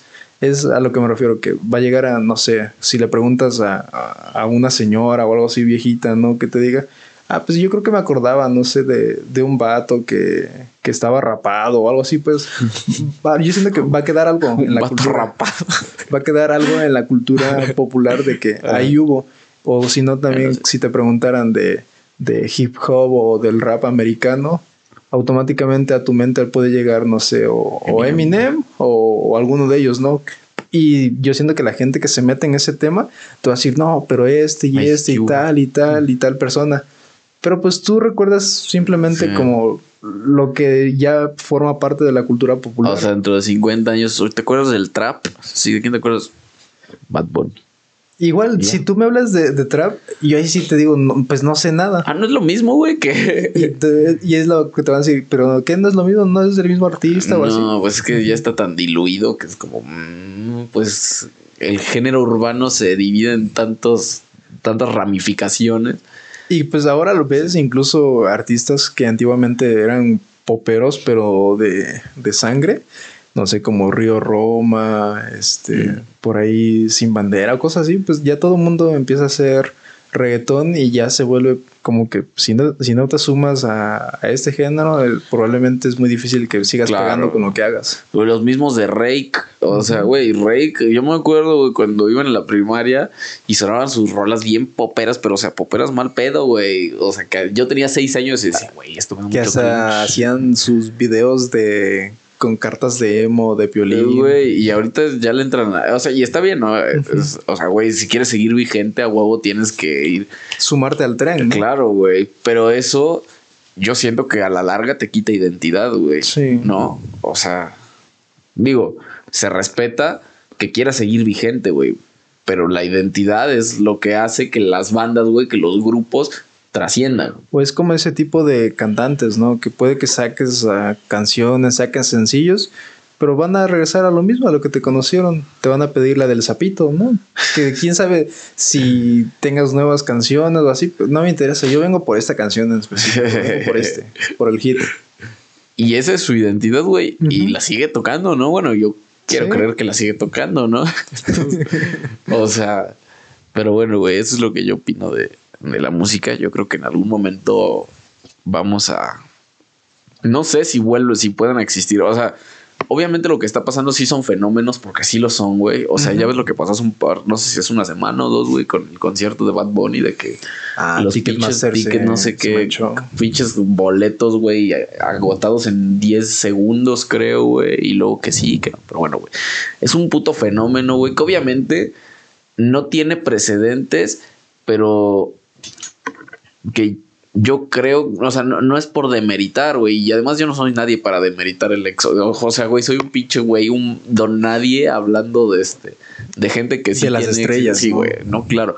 Pero, pues se me hacen cosas como que digo, güey, o sea, si es algo que, que rompe esquemas, pero no es tan impactante, güey, ¿sabes? Ya no es tan impactante como me imagino que ha de haber sido en los 60 con todos esos movimientos, güey, que existían, ¿no? sí, y es que, pues, no sé, en la época de los virus, ¿no? Que a lo mejor la información que se pasaba o era por los periódicos, por la radio, los medios tradicionales, que pues, yo me imagino el pegar en medios tradicionales era un éxito sin precedentes, a diferencia de hoy que ya puedes hacerte viral de un momento al otro, o incluso, espero que no nos pase pues, pero que saquemos algún clip de todo esto, que algo que hayamos dicho mal o que alguien lo haya entendido mal o que hayamos atacado alguna ideología y automáticamente se vuelve, no sé, como, ah, ya viste y tal. Y por un momento, pon tu, tu, tu fama, entre comillas, de, de un día, ¿no? Unas horas y ya repuntaste. Pero ya después desapareces automáticamente. Así como vienes, así te vas. Pues no sé, es un pedo bastante raro, güey sí es una cosa bastante rara porque yo creo que hay tanta, es que hay tanta puta gente que, que, que es famosa, güey, que ya no, o sea... Bueno, es como famosilla, ¿no? Bueno, güey, pero, o sea, es algo que nunca había pasado, güey. O sea, ¿sabes? Nunca un don pendejo grabándose en su casa haciendo nada tenía la oportunidad de, pum, güey, de repente tener, güey, la gente lo ve como muy, o sea, güey, tienes 10 mil seguidores, qué pendejada, güey. Ponte a pensar, cabrón, güey, 100 mil seguidores es un estadio azteca.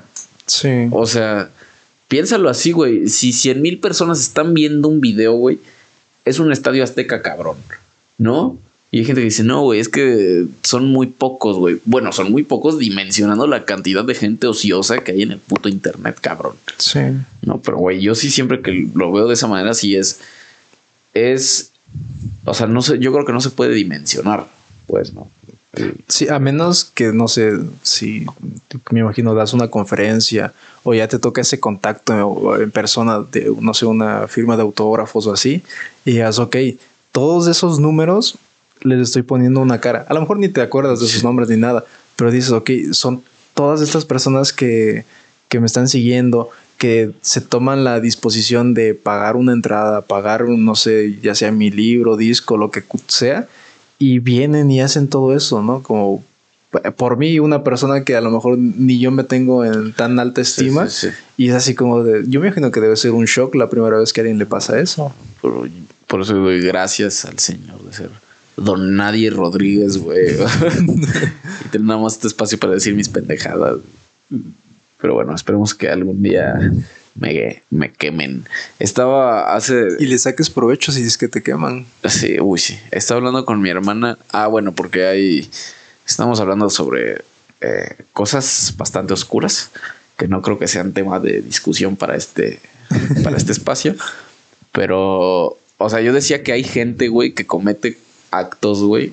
O sea, no actos cancelables, güey. Porque, bueno, el, acto cancelable es, es el escarnio público. Sí, no existe una ley, güey, no existe un juzgador, no existe un proceso, güey, en el que se te juzguen. Pero la gente que, este, yo le decía, güey, que la gente que comete delitos pasados de verga, güey, interprétese como se quiere interpretar, güey, pero delitos así sumamente ojetes, güey, en contra de gente indefensa, yo digo, le estoy diciendo, güey, ese tipo de gente no nada más se merece, güey, una pena, este, una pena por el Estado y por el sistema, ¿no? Sino el, es, estos sí, güey, sí se merecen el escarnio público, ¿no? y, y, lo digo, güey, y, o sea, ya pensándolo bien, sí digo como, güey, o sea, ok, como, como, como amante del derecho, güey, obviamente no, no siento que esté bien pensarlo de esa manera, ¿no? Porque todas las personas merecen un debido proceso. Hayas hecho lo que hayas hecho, güey, mereces un juicio justo, güey, ¿no? Que se te juzgue de manera correcta, güey, ¿no? No de manera arbitraria. Pero estábamos hablando, hay un capítulo de Black Mirror en el que cuando tú haces algo malo, güey, te cancelan, güey. O sea, pero como que todos traen un chip en los ojos Y entonces a Ah, la persona ok. que hace algo así pasado de verga, güey, hace cuenta que su castigo es que ya la demás gente ya no te puede volver a ver, güey. Es ese capítulo que habla como un tipo Instagram, ¿no? Ajá. En donde te tienen que dar la aprobación a partir de estrellitas. Sí, sí. No sé si ese es también ese, pero no, güey. Es otro de un güey que comete como un delito. Y que, o no, que su, no sé, güey, pero que su novia como que ya no lo quiere ver, una mamada así, y le pica cancelar y hace cuenta que yo estoy hablando contigo, güey, pero yo, si yo te pico cancelar, tú ya no me Ah, puedes responder. O sea, yo no puedo escuchar lo que tú me respondes, güey. Ya Ujú. te ves así como una silueta roja. Bueno, güey, mi hermana me dijo, güey, es que estaría chido. O sea, que la gente, este, cuando cometes algún acto de eso, güey, o que tú como persona, ¿sabes qué, güey? La neta, ya no me late tu actitud, carnal. Ya no me late la persona que eres, pum, te voy a cancelar de mi vida, güey. Y entonces Es yo ya no puedo seguir escuchando lo que tú me dices. Es como la película que vimos eh, en esa escena en donde están en, en la fiesta y ya le empieza Ah, a insultar, le ok. empieza a decir cosas y dice, Sí, sí, sí, ya no te quiero escuchar. Y ya como que empieza a hablar y empieza a hablar bla, bla, bla, y ya no se escucha nada. Y pues de alguna forma es como si tú fueras el propio director de tu, de tu vida, ¿no? Es, es lo que, lo que estaba pensando con mi hermana. Digo, porque estábamos hablando, te digo, de este, de este tipo de cosas que son bastante delicadas, güey. Que le digo, güey, ese tipo de gente, o sea, estaría chido que tú como persona, digo, yo creo que, no, no sé, pues sí estaría medio de la verga, güey, porque imagínate que se salga de control todo ese pedo y yo, o sea, yo sería feliz cancelando a todas las personas, güey, en el puto mundo, ¿no? O sea, no, la neta no te quiero escuchar, güey, pum, cancelado. ¿No? o ¿sabes qué? ¿Qué? Que le pudieras poner a por dos cuando alguien habla. Así ciertos informes Rápido. presidenciales serían en un jalón. ciertas mañaneras. bueno, eso también estaría. ¿No lo has probado? Sí funciona. Sí. Digamos, fuera de... Sí. Si sí lo pones, sí, la neta, hasta te sorprende que habla como, no sé, normal, pues, de- sin tanta pausa. Se oye más coherente. Es le, es le curioso. creo más cuando le pongo en 1.5. Sé que me, esos 30 minutos me los ahorré a, a 10, a 15. No sé, prefiero no hablar del presidente. me pongo hablar de política, me pone triste, me pone grave, me pone de malas. Y además, como estamos en vísperas de Navidad, no este. Hay que hablar de cosas, cosas felices, cosas es, alegres. Es, es época de dar amor. güey. Sí. Como el amor que yo sentí hoy cuando la gente que venía de visita, güey, se fue de mi casa. No mames. Eso es. En una de esas que te escuche tu familia de todo lo que hablas de Ah, ellos. es yo no, cuando he hablado mal de mi familia, güey. No, no he hablado mal de mi familia jamás, güey. ¿Qui- Ay, ¿Quieres que revele el audio que se cortó? Yo dije que todos los bebés estaban horribles, güey. Es más, el día que yo tenga un hijo o hija, güey, voy a ser el primero en decir, güey, bebé está feito, güey. Pero como lo veo con ojos de amor, no, no me importa eso. Bautízalo con mi nombre, si es que yo no estoy aquí. Bautízalo con lejía, cabrón. Bautízalo con agua hirviendo. Te bautizaron con agua hirviendo.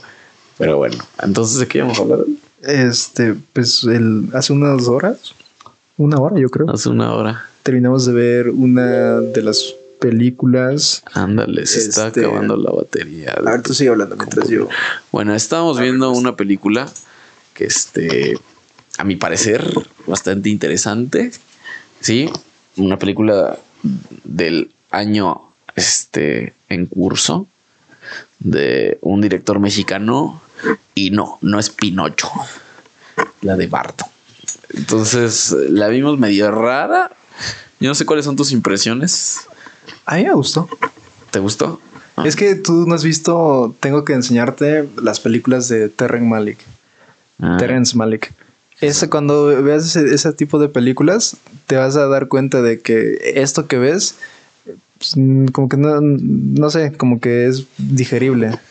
Este, pero a mí me gustó, no sé, te digo, yo siento que como le fui captando rápido, es lo que te decía, pues tú ves que cuando yo veo una película como que no me callo, como que Ah. digo, ah, eso, tal cosa y así. Y lo, lo curioso es que le atiné, si no es que al 50-60% de lo que dije, le iba atinando. Te, ya viste qué pasó aquí, y Sí. lo más seguro es que esto, lo otro, ya así. Como que no me fui perdiendo, siento que fue muy... Bueno, va a sonar muy pretencioso porque yo he escuchado que esta película es como que difícil de entender, que es como que muy compleja. Sí, lo es. Pero no sé, solo al principio, la escena en la que están en el en la sala de parto, este, Mm. todo eso dije, ahora, ¿qué está, qué, qué, clase de película estamos viendo, no? Porque te, te, imaginas algo más dramático, a pesar de tener como sus, sus toques como de, creo que es Inception, la película esa de los sueños, que tener como un toque así. Pero ya llega un punto en el que dices, ah, ok, esto es un simbolismo a tal cosa, esto es un simbolismo a tal, a tal. Yo siento que no sé, como que lo. No te puedo decir lo explicó fácil, pero lo llegué a captar rápido. Ok. Y sí, por esa parte me gustó. Y también lo que te decía, que el CGI se me hizo muy interesante. Sí se nota que es como, pues, hecho en computadora.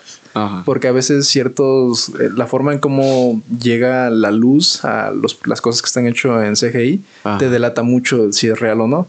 Y yo siento que alcancé a ver mucho de eso en tomas pero se me hizo curioso, como que se me hizo interesante, como que lo hayan usado. Mm. Y pues no estoy seguro que tanto, según yo, en las películas de Iñárritu, ya ves la de esta, la de donde ganó el Oscar, este DiCaprio.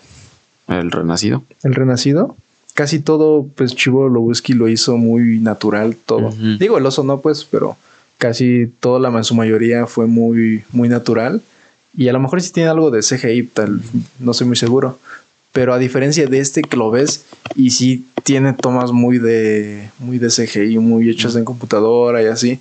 Esa escena de cuando están con su papá y él pues se ve como niño, pero no es niño, sino que es adulto, solo que, como con la cabeza tan. como que cositas así, pues se me hizo interesante que yo siento pues que haya salido de, de su zona, no sé si, no diría que de confort, pero de algo muy dramático, muy como cosas naturales, sin efectos de, de computadora o así, a algo ya con una producción de ese estilo. Mira, yo no me fijé mucho en eso. No, se nota que, o sea, es una producción mexicana, es una película mexicana, pero se ve que la producción está muy bien hecha, güey. ¿Sabes? Porque es que, mira, tú ves una película mexicana y el cine mexicano bueno es el cine serie B, güey. Sí. O sea, es el cine que no recibe apoyo por parte de las productoras mexicanas. En documentales. Dale. En documentales México está muy... Sí, sí, claro. Y eso te digo, güey. O sea, las, porque tú cuando vas al cine a ver una película mexicana, güey, vas a ver... Ya llegó el público. yo te estoy diciendo eso también, por eso, cabrón, ¿entiendes? Pero bueno, cuando tú te metes al cine o vas a ir al cine a ver que hay en la taquilla hay películas mexicanas, digo, no sé, güey, a mí no me laten, pero vas a ver No Manches Frida, güey, vas a ver la película con Marta y Gareda, güey. Vas a ver, ¿sabes? Es que si te das cuenta, esa es la evolución del cine de ficheras que pegó en su tiempo. Que, pues, de alguna forma, como vende más lo, lo sexualizado, la comedia barata. Que de alguna forma yo lo puedo decir. A mí, las películas de ah, comedia ah, no, romántica. A mí me encantan también. Es mi película, es decir, a mí pongo una de esas y son muy buenas comfort movies. A mí me encanta ver la, boda de mi mejor amigo, güey, 10 cosas de ti. sí, o sea, que pensar y simplemente es Sí, güey, y, está y está cool, pero está cool en el formato gringo que te ofrece ir a ver esa película y a la vez te ofrece ir a ver sí, es como de películas. Si quieres saca tus 100 películas de comedia romántica mexicana y todo pero al menos dame una que valga la pena. No te digo dale los millones ni nada. Dame al menos una que sea dramática. No te pido un Amores Perros o algo así.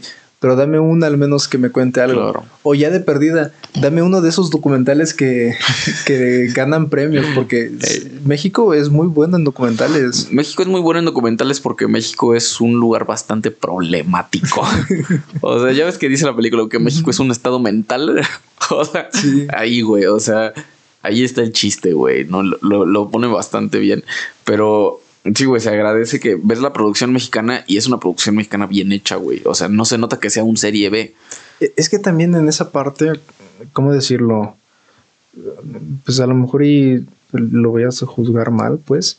Pero ¿hasta qué punto podemos decir es, es mexicana? Digo, no he investigado. Ah, bueno. Que, que si la oh, Ok, y eso ya, pues ya va a otra, a otra cosa. porque si notas todo lo que ha aprendido en el extranjero, de lo que se fue no sé cuántos años, Iñárritu. Claro, claro. Y notas como que toda esa evolución de toda la recopilación, ahí está, no sé, Amores Perros, está este, la del Renacido, está la de Birdman, como que todas esas, como que su evolución a poder hacer algo ya, no sé, aquí en México.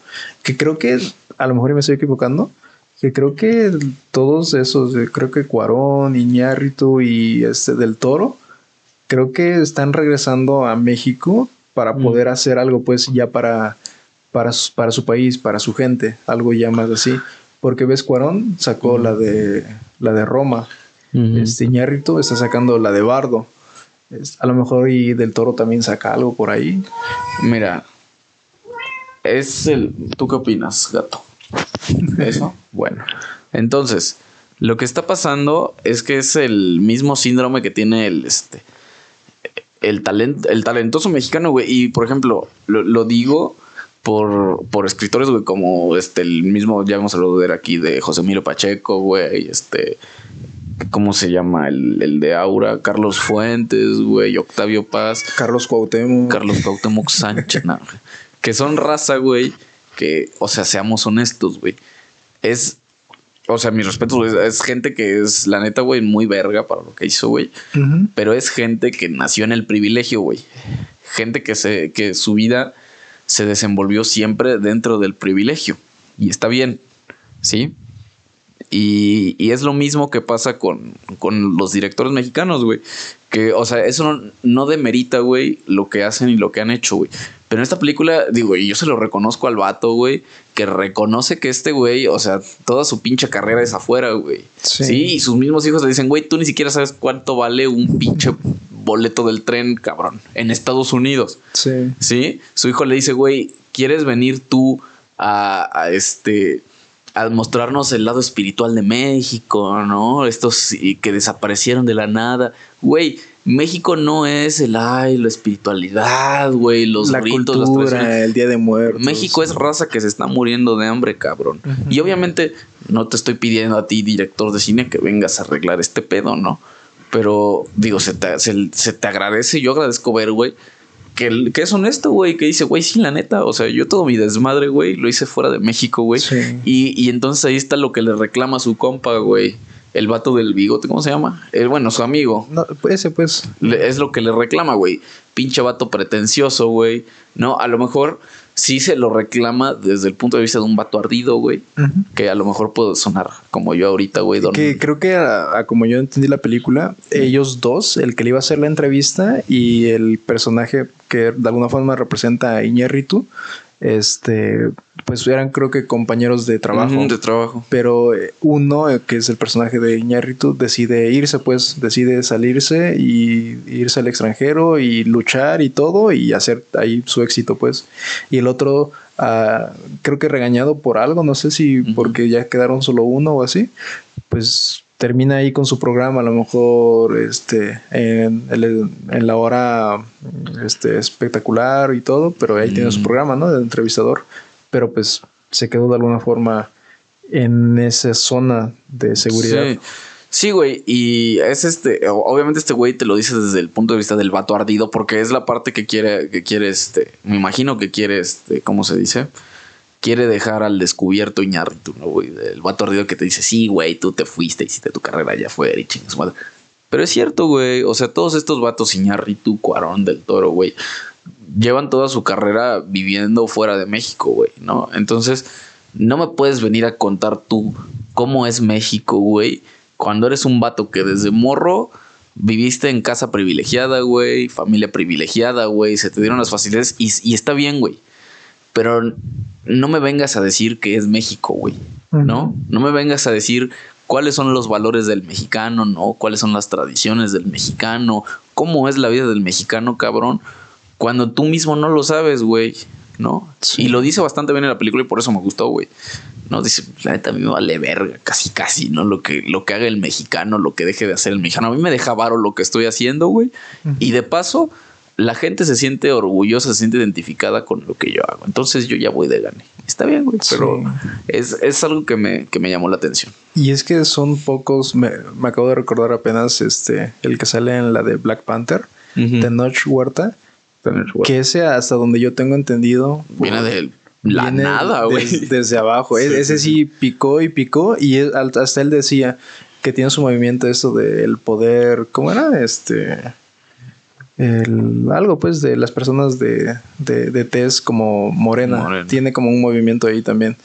Eh, pero él sí decía, yo llegué a un punto como que en donde ya empezó a agarrar como que famita, pero decía, es que yo trataba de encajar con esta gente, no sé, de rica, de, de, de tez blanca, o como que trataba de encajar, pero como que él no se sentía parte de, pues, como que se ve, como que le costaba más trabajo el fingir el tratar de encajar, pero llegó un punto en el que abrazó sus raíces, abrazó lo que era, y pues yo digo, le costó demasiado y quién sabe, pues, a llegar al punto de ser un, uno de los protagonistas de una película a nivel mundial como esa. Sí, claro, güey. Y es este, o sea, ese tipo de vatos, güey, que, que sí lo ves y dice, güey, ese güey viene de la nada, cabrón. Que, creo que empezando desde, no sé si telenovelas o así, pues. Sí, no.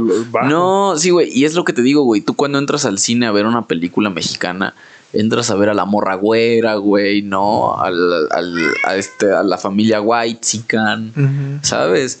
Que eso no es, eso no es el mexicano, güey. Y sabes, y entonces ya te quieren poner como, ah, es que el contraste de lo que es el verdadero México, ¿no? Y a los güeyes más ñeros, güey, te ponen, ¿no?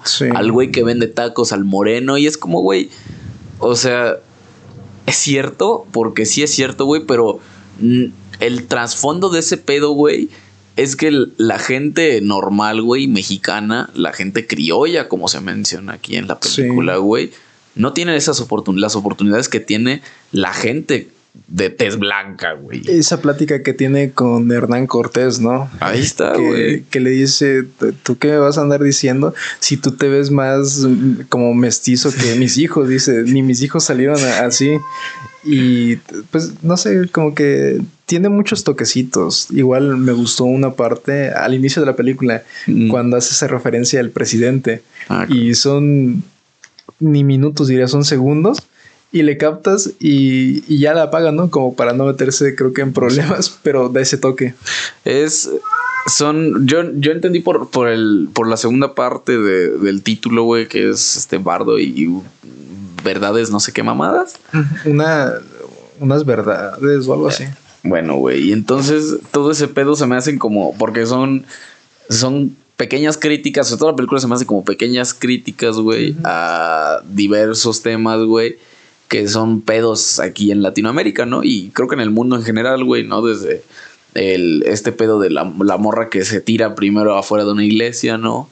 Y sale el padrecito este con una sonrisa burlona, ¿no? Ah, mira, a ver. A ver. Dice Bardo, falsa crónica de unas cuantas verdades. Unas cuantas verdades. ¿No? Y todas estas, ah, bueno, mi interpreto como que estas verdades son todas estas críticas que hacen, ¿no? Desde las transnacionales que quieren apoderarse del mundo entero, ¿no? Como Amazon que quiere comprar Baja California, ¿no? Y, lo curioso de que el presidente eh, trata de venderle la idea a la gente de que, de que está bien, de que es algo que nos va a ayudar. Sí, sí, tiene, digo, yo no soy crítico de cine, no tengo un bagaje tan grandes con, viendo películas o así. Y el hecho de que me guste la comedia romántica tampoco va, va a acrecentar pues mi, mi, crítica. Pero se me hizo una película muy interesante. Digo, para lo que vemos últimamente en el cine, ya sea, bueno, ya sea en el cine o ya sea en alguna plataforma digital. Sí se me, se me hace interesante, al menos yo siento que para la gente de Latinoamérica, sí es pesada en el sentido de que sí estás pensando, porque no es una película muy fácil de digerir, y es lo que yo te decía, que siento que como ya he entrenado un poquito en cuanto a ese tipo de películas de cine de autor en donde sabes que aquí le vas a pensar, este, no es para disfrutar a tal cual, sino que le vas, le vas a pensar, pero yo sé que es bueno darle una oportunidad. Eh, está Va a costar trabajo, pero es una película no, muy interesante. Y, y está buena, güey, y a mí me, gustó. Me, gustó bastante a pesar de, toda esta crítica que hace, porque además es como una, muchas veces siento como que es una autocrítica que se hace el mismo director y la neta eso está muy chido y se agradece ver algo mexicano, güey, que no sea Cindy la Regia, cabrón. Sí. ¿No? Se agradece ver una producción que sí se ve que les costó una feria, güey, que tú ves este, estas escenas que tú dices, güey, que a mí yo digo como, ah, o sea, yo nada más los veo como una escena que digo, esto no es algo típico del cine mexicano. Sí. ¿No? O sea, que de alguna forma dices, eh, por fin el cine mexicano está llegando a ese nivel de una producción. Claro. No te diré Los Vengadores, pero sí está llegando una producción. No, no, una producción respetable, güey. O sea, mínimamente respetable y eso se agradece, güey. Sí. Porque yo sí, por eso yo dejé de, he dejado de ver muchas películas mexicanas, ¿no? Digo, me encanta Amores Perros, güey, que también es de Iñárritu, me mama, güey. Me, me gustan varias películas mexicanas, pero yo creo que esta en específico, güey, sí le da un pinche aire fresco, güey, ¿no? Al puto cine mexicano, a la, a la producción en general mexicana, güey. Sí se ven los millones invertidos. Sí, no, sí, y entonces que, que la raza, güey, también le empieza a invertir, en lugar de invertirle, güey, a las comedias románticas, que se agradece, güey, también, gracias por darnos que hay películas muy buenas, güey. Bueno, que, que le inviertan, güey, a guiones interesantes, güey, y a cosas, pues como esta, que obviamente la hizo porque se la hizo Iñárritu, güey, porque tiene los medios para hacerla, güey. Que creo que Netflix le dio de alguna forma como que todo lo que necesitaba. Sí, no, y se le da fácil, igual como con Cuarón, güey, con la de Roma, que también es una película que si tú ves, dices como, pues, que es esta mamada, ¿no? Obviamente son, son películas, güey, que si, digo, si las ves de fuera, supongo que las disfrutas, güey, pero si las ves siendo latinoamericano y en, este caso específico, güey, pues como mexicano las ves, dices, güey, o sea, gracias, Gracias por hacer algo así, güey. Porque yo estoy acostumbrado a ver este tipo de producciones, a verlas, pues en un Hollywood, ¿no? O en un, te digo, o en unas películas mexicanas serie B, güey, que, sí. que son producciones muchísimo más bajas, más reducidas. Y es que, bueno, ves esa escena, ¿no? En el que está pasando migración. Mm. Y también como hace esta, esta crítica, ¿no? De, el de migración se ve más mexicano que yo incluso que no lo soy. Este, y se nota, pues, pero e-, ese enfrentamiento en el que dice, este, no, pues acabo de llegar, este, y estoy regresando a mi hogar y no sé qué. Dice, tú, no puedes llamar a este lugar hogar, dice. No, pero sí traigo mi, mi visa. mi visa, mi pasaporte, no sé qué, y le dice, no, pues es que usted no lo puede llamar hogar a eso. Pero para evitar ese problema, dice, ya como que lo deja pasar y todo. Pero se siente así como que, que mal, ¿no? Como que lo haya. Pero entonces también, güey, es lo bueno, yo, yo no sé, pues, a qué se ha querido referir. Pero también es como es un pedo de identidad que tiene la gente, güey. Como el que se va, ¿no, güey? O sea, los pinches mexas, güey, la raza mexicana que se va a vivir a Estados Unidos, yo creo que llega un momento, güey, en el que, o sea, los hijos de la raza que se fue a vivir allá, güey, los hijos de padres mexicanos nacidos en Estados Unidos, güey, pues ya son gente que no tiene, o sea, no tiene una identidad patriótica como tal. Y al final, ¿qué es la puta identidad patriótica, no? Este güey también lo pone así como, te, lo, este, satiriza, ¿no? Con estas imágenes que de repente, estos planos donde de repente salen los, este, las, los de la invasión americana, ¿no? Vestidos, güey, con música aquí medio boba, ¿no? Entonces, bueno, te dicen, güey, es que esta no es tu identidad, ¿no? Tú no eres ciudadano americano, ¿no? Sí. Pero tampoco eres ciudadano mexicano, güey, ¿no? Porque no estás en México, güey, no, no, no has ni a tus hijos y es algo que le reprocha su, su, su hijo, ¿no? Y que su hija más adelante también le dice como, güey, yo me quiero ir a vivir a México, ¿no? O sea, no tienen una identidad real como tal, ¿no? Y es que se ve esta parte, ¿no? De que el personaje que representa, no me acuerdo si se llama Gama o algo así el personaje, o... Silverio. Silverio. El, cuando Silverio tiene ese, ese enfrentamiento en el desayuno con su hijo, que le empieza a decir, tú me hablas tanto de México, de la cultura y esto, entonces, ¿por qué no sacaste del país? ¿Por qué nos llevaste pues. allá? ¿Por qué no regresamos aquí a México y vivimos y no sé qué? Dice, no, pero no sé qué. Yo quiero algo mejor para ustedes. Dice, yo quise algo mejor para ustedes y tal. Y ya cuando su hija dice, este, no, pues me voy a regresar a... Quiero regresarme a México porque todos mis amigos están ahí, como que ya no me siento bien en Boston, en el trabajo, como que ya no veo para dónde crecer, ni nada de eso. Como que te llama, como no sé, tus raíces te llaman y a lo mejor quieres volver de nuevo a tu país y ahí es cuando se ve esa parte, ¿no? Ese, ese conflicto, no sé si moral o interno de, del personaje de Silverio, en donde sí, hablo mucho de mi cultura y, y, porto esta bandera de México y es el mejor y todo, pero le dice, no, pero aquí vas a tener que estar como que con guardaespaldas, vas a tener que cuidarte, porque así van tus amigos y, y como, algo así, pues, y a su hija le dice, pues es que ya estamos adultos y no nos vas a prohibir Vato, ni pues nos sí, vas a decir dónde ahí tienes, estar. ahí tienes al mismo hijo del presidente, digo, para ya ves que a mí no me gusta entrar en controversias, pero güey, el, el mismo hijo del presidente, el, pues, el presidente no quiere que su hijo estudie aquí en México, güey. Sí. No quiere que su hijo reciba la educación que el país oferta, güey. ¿No? Y hay escuelas muy buenas, debe haberlas, güey. Y dice, güey, yo quiero que mi hijo estudie en Inglaterra, cabrón. ¿No? ¿Qué tiene de malo? No tiene nada de malo. Pero dime si no es una mamada, güey. ¿No? Y es lo mismo que este güey está ejemplificando, güey. ¿No? Amo mi país, güey. Hago documentales sobre mi país. Soy una figura en mi país, güey. Una figura aplaudida, reconocida, galardonada. Pero yo quiero que mi descendencia, güey, tenga una mejor educación y mejores oportunidades que las que me ofrece este país.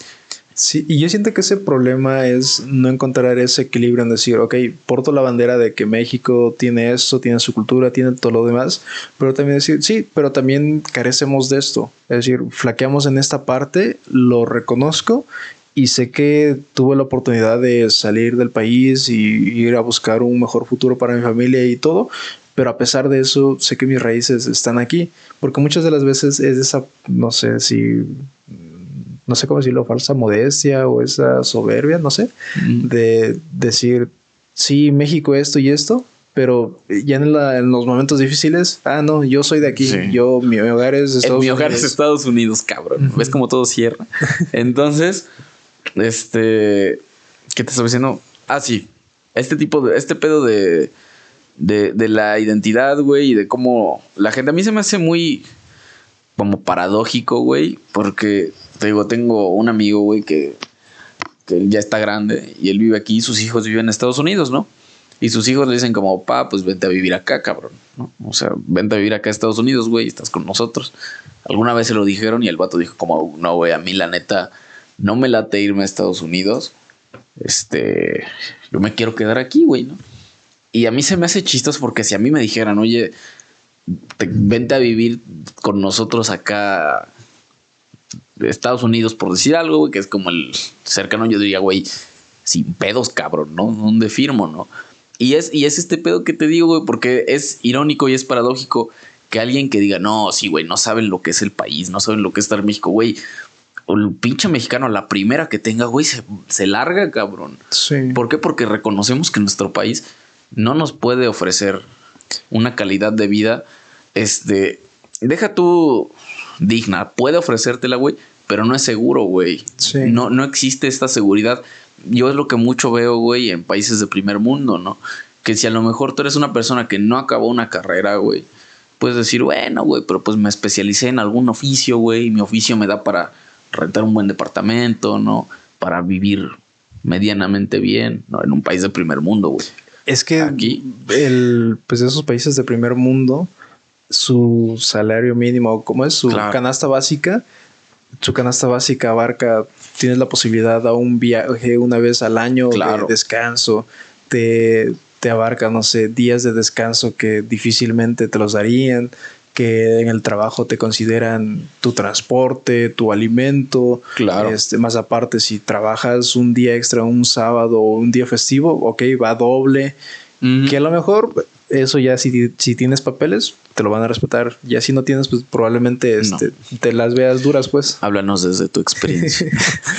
Pero, pero sí, lo que sí también se puede decir es que a pesar de que el, el mexicano, o más bien cualquier persona latinoamericana quiera salir de Latinoamérica, irse a otro lugar a probar, siempre va a quedar ese más si una y si la persona ya es consciente pues de lo que vivió en, Mm, en su país de claro, origen. Se va a quedar esa parte de quisiera regresar. A lo mejor ya ahorita ya estoy más estable y todo, quisiera regresar. Siempre está esa parte. Y yo siento que si a lo mejor tienes un hijo y también te los llevaste o tienes tu familia allá, a lo mejor vas a tratar de luchar hasta que pues ya tus hijos estén estables y todo. Pero en un, en un momento tú vas a querer también volver, pues, volver a, a tu, a tu tierra, a tus raíces. Y también esa es la parte que a lo mejor dices, no, yo la neta, yo prefiero estar aquí, vivirlo bien y todo este estilo de, de vida urbana, lo que sea, me gusta. Y, y también está aceptable, están las dos partes. Yo lo veo en la parte de, de mi hermana, de que ella, pues ya se quisiera venir, no sé si sea a México o sea a, a Ecuador o así, que ella quiere regresar pero ella dice, voy a tratar de seguir luchando aquí en un país que pues, el idioma ya lo, ya lo ha aprendido, ya ha aprendido un poco mejor, se defiende, pero de decir, pues no, no tengo el idioma, la comida no me gusta y hay que aceptarlo. Inglaterra no es buena nada en comida, no tiene, no tiene nada, nada bueno en comida. ¿No tienen chilaquiles en Inglaterra? Su mejor comida es como comida musulmana o así, pues es lo que yo digo. A diferencia, no sé, de, de Francia, que en la repostería son los mejores. Italia, no sé, en las pastas. ¿A Inglaterra qué le pones? ¿Pescado y papas? Sí, sí, es cierto. Yo he leído mucho que la comida ahí típica de ahí está muy culera. Sí, y, cosas así, pues. Y te Pastel de hígado, ¿no? Una mamada así tiene, y, horrible. Y las personas te dirían, no, pero estás en el primer mundo y es, y disfrútalo. Y sí, no, a lo mejor los vas a disfrutar, vas a tener tus momentos y todo. Pero yo siento que en algún momento te va a llamar también tus, tus raíces, así como la canción de Natalia Lafourcade. Te va, la raíz. Es que ya escuché todo. Típico vato que escuchó las, las tres canciones buenas que tiene Natalia La Furca. Mira, de toda ah. su discografía que escuché en el transcurso de, esa semana, este, me acuerdo nada más creo que de, de dos. La de 2000, 2000 creo que es. Ah, en 2000. Y la de Hasta la Raíz, que son las que luego más se repetía. Ya de las otras ni me acuerdo. Bueno. bueno, entonces ya no vas a vivir en un país de primer mundo. Es que luego te das cuenta que es difícil conseguir trabajo. Yo creo que sí, no, digo, yo, yo hablo desde mi ignorancia de nunca haber vivido en un país de primer mundo, no tener la experiencia de estar en un país de primer mundo. Pero bueno, güey, yo, yo no sé, pues por eso, por eso digo, güey, yo estoy hablando desde mi ignorancia. Yo hoy recordé, este, cuando te dije voy a trabajar, recordé este y dije, estaría haciendo esto o a lo mejor un trabajo un poco más físico y todo, pero tendría esa seguridad de que pues no me falta, no me falta nada. Y me veo aquí y digo, estoy haciendo a lo mejor un trabajo eh, menos cansado. Pero la remuneración este, no da pues para, para lo, que, lo que esperas. Y si es ese contraste, pues, y es que, ¿cómo decirlo? Mm, hay una palabra, pues, pero no me acuerdo. Pero es también está mal, ¿no? El decir, estabas allá y querías regresar. Ahora estás aquí y dices, por el trabajo quisiera, quisiera estar allá. No es como esa contradicción, pues. esa ironía. Pues no sé, por eso yo te digo, güey, yo no sé, a lo mejor el día que yo me vaya a vivir a un país de primer mundo, güey, a las dos semanas me voy a querer regresar. Por eso es que no intento no hablar desde el juicio, de decir, sí, güey, tú cómo te fuiste, porque eso también es ser un resentido, güey. Y aquí yo no promuevo el resentimiento infundado, ¿no? Entonces, pues, güey, obviamente ese tipo de raza, poco a poco yo creo que va perdiendo la, identidad. Pero te digo, la identidad nacional no, no, no creo que exista ese pedo, ¿no? Pero pues sí el pertenecer, ¿no? Y supongo que el, pertenecer a, a, una comunidad de repente llega un momento en el que te llama, ¿no? Te llama y te llama y te dice, güey, regresa, regrésate para acá. Entonces, sí. ¿qué, es eso? Y a mí es curioso porque mm, yo no me siento ni, por decirlo, ecuatoriano, ni me siento mexicano, porque como que estoy en ese límite. Cálmate, Ángel Aguilar, yo soy 25% argentino. No, es que me refiero a que no me, no puedo decir que soy, que soy de allá, porque no conozco su cultura. Digamos, si tú me dices, cántame el himno nacional de allá, no me lo sé. ¿No te lo sabes? Sí, no me lo sé. A lo mejor y me acuerdo cómo iba una parte, pero no me lo sé. Y el de México, pues me lo sé, siento que un poco mejor. Ecuatorianos al grito, ¿no? Así Así va, ¿no? Así. Digamos, si lo empieza a cantar, a lo mejor me sé una parte. Pero, o, cosas, no sé, de la historia de allá, difícilmente me la sé. Me sé la de los incas y toda esa parte, pero porque me gusta toda esa parte como de, las culturas. Pero más allá de tradiciones, o cuando alguien me pregunta, ¿qué, ¿cuál es la comida típica de allá? Yo me acuerdo así de. Me acuerdo de la comida que hace mi mamá en casa, pero no es como comida típica. Siento que tengo esos huecos, pues, por lo joven que que vine acá a México.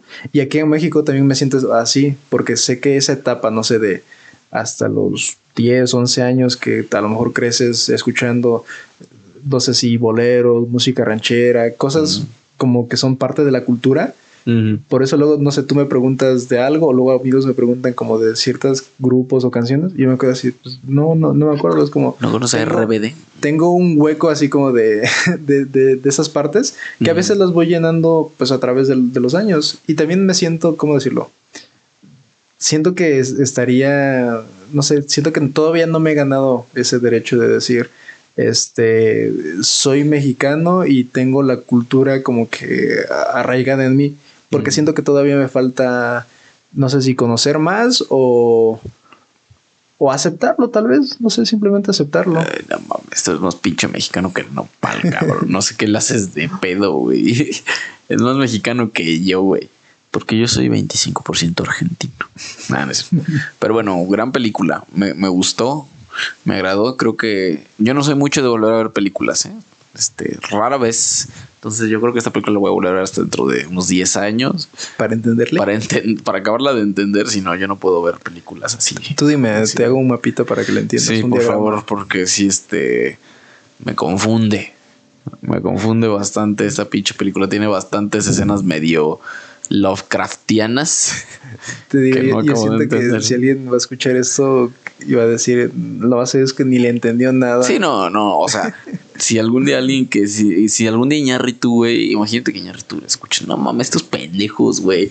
Yo estaba hablando de. ¿Cómo ese vato le va a estar entendiendo si esto no tiene nada? No, nadie Rodríguez está hablando de mi pinche película más exitosa, cabrón. No, sí, obviamente hay gente que sí lo entiende, güey. Yo, ya te lo dije, hablo desde mi ignorancia. Y se puede decir, ahí se veía el Xoloscuincle. Desde ahí empezó ah, que el Y el Xoloscuincle es el animalito, güey, que... Qué mamada. Yo ¿Sabes? Eso lo relacioné con la de Coco. Dije, ah, aquí está el simbolismo. Con la de Coco. Este es el simbolismo. Y tú también vio la de Coco. Pero bueno, yo creo que aquí ya le podemos dejar, ¿no? ¿Cuánto llevamos? Casi dos horas. Es la media. Qué rápido se pasa el tiempo cuando uno dice mamadas. Sí. Un poco no. Creo que no me levantó de, de este sillón como en cuatro horas, cabrón. Ya le dejaste tu forma ahí. Ya tiene mi forma aquí, este sillón. Pero bueno, grabaremos todavía falta un último capítulo para fin de año. El especial de fin de año. El especial de fin de año, donde va a haber una rifa.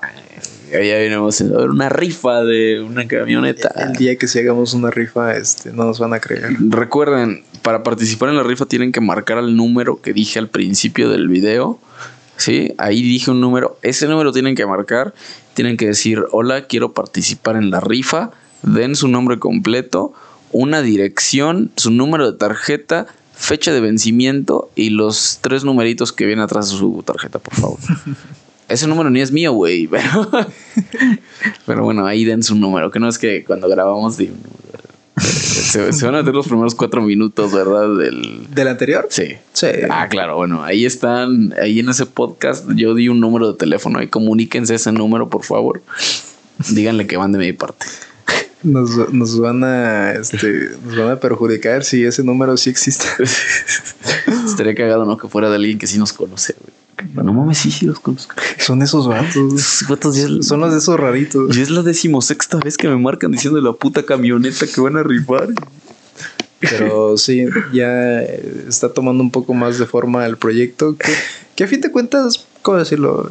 Sigue siendo algo. Pues es un hobby. La verdad, no, no, no buscamos algo más allá de. Dudo que este pedo exista fuera de nuestras cabezas, güey. De hacer una plática, de tratar de encontrar, no sé, formas de compartir lo que tenemos. Y pues es un juego, a lo mejor el, el momento en el que alguien que sí nos conoce, este, yo siento que nos va a dar como un poco de, de cringe, ¿no? De que dice, ah, estaban hablando así, pero pues no sé, es parte de... Si de por sí he visto peor, peores fotos compartidas, que, que subamos esto que estamos platicando, pues nada, no tiene nada que ver. Además, tendrían que escuchar todo el capítulo completo para cancelarme, güey. alguien tendría que escuchar así capítulo por capítulo para poderme cancelar. Y nada me daría más gusto que alguien escuchara capítulo por capítulo esta mamada, güey. Entonces, si alguien encuentra algo cancelable mío, güey, tiene que ¿Sabes qué? todos los capítulos. A mí me va a sorprender aquella persona que diga, yo los escuché desde el primer capítulo, pero teniendo que pasar por el capítulo 2 sabiendo que ese capítulo 2 es así como de, si alguien escucha este y todavía sigue escuchando a los demás, es de que, ok, le, le está interesando. le gustó, realmente le gustó. Es que el capítulo 2 sí se me fue el audio por ahí. El audio se dañó. Lo dañé. Entonces ya no. Hubieras puesto control Z, güey. Control Z, control Z, control Z. ¿Sabes qué es el problema? Ya le había dado mucho control Z que. No sé. Ya los autos guardados que tenía, como que se me mezclaron. Se perdió más en la guerra, decían, Sí. Pero ahí se ve la mejora. Yo puedo decir que hemos mejorado poco a pues, poco en el audio. Y también no nos preocupamos tanto en el que suene, no sé, con un micrófono de condensador o así como de locutor. Creo que no es eso lo que buscamos, todavía por el momento. No, digo, ya para el próximo año tenemos que comprar por lo menos unos micrófonos que no estén tan puteados. A mí lo que me gustaría, ¿sabes qué es?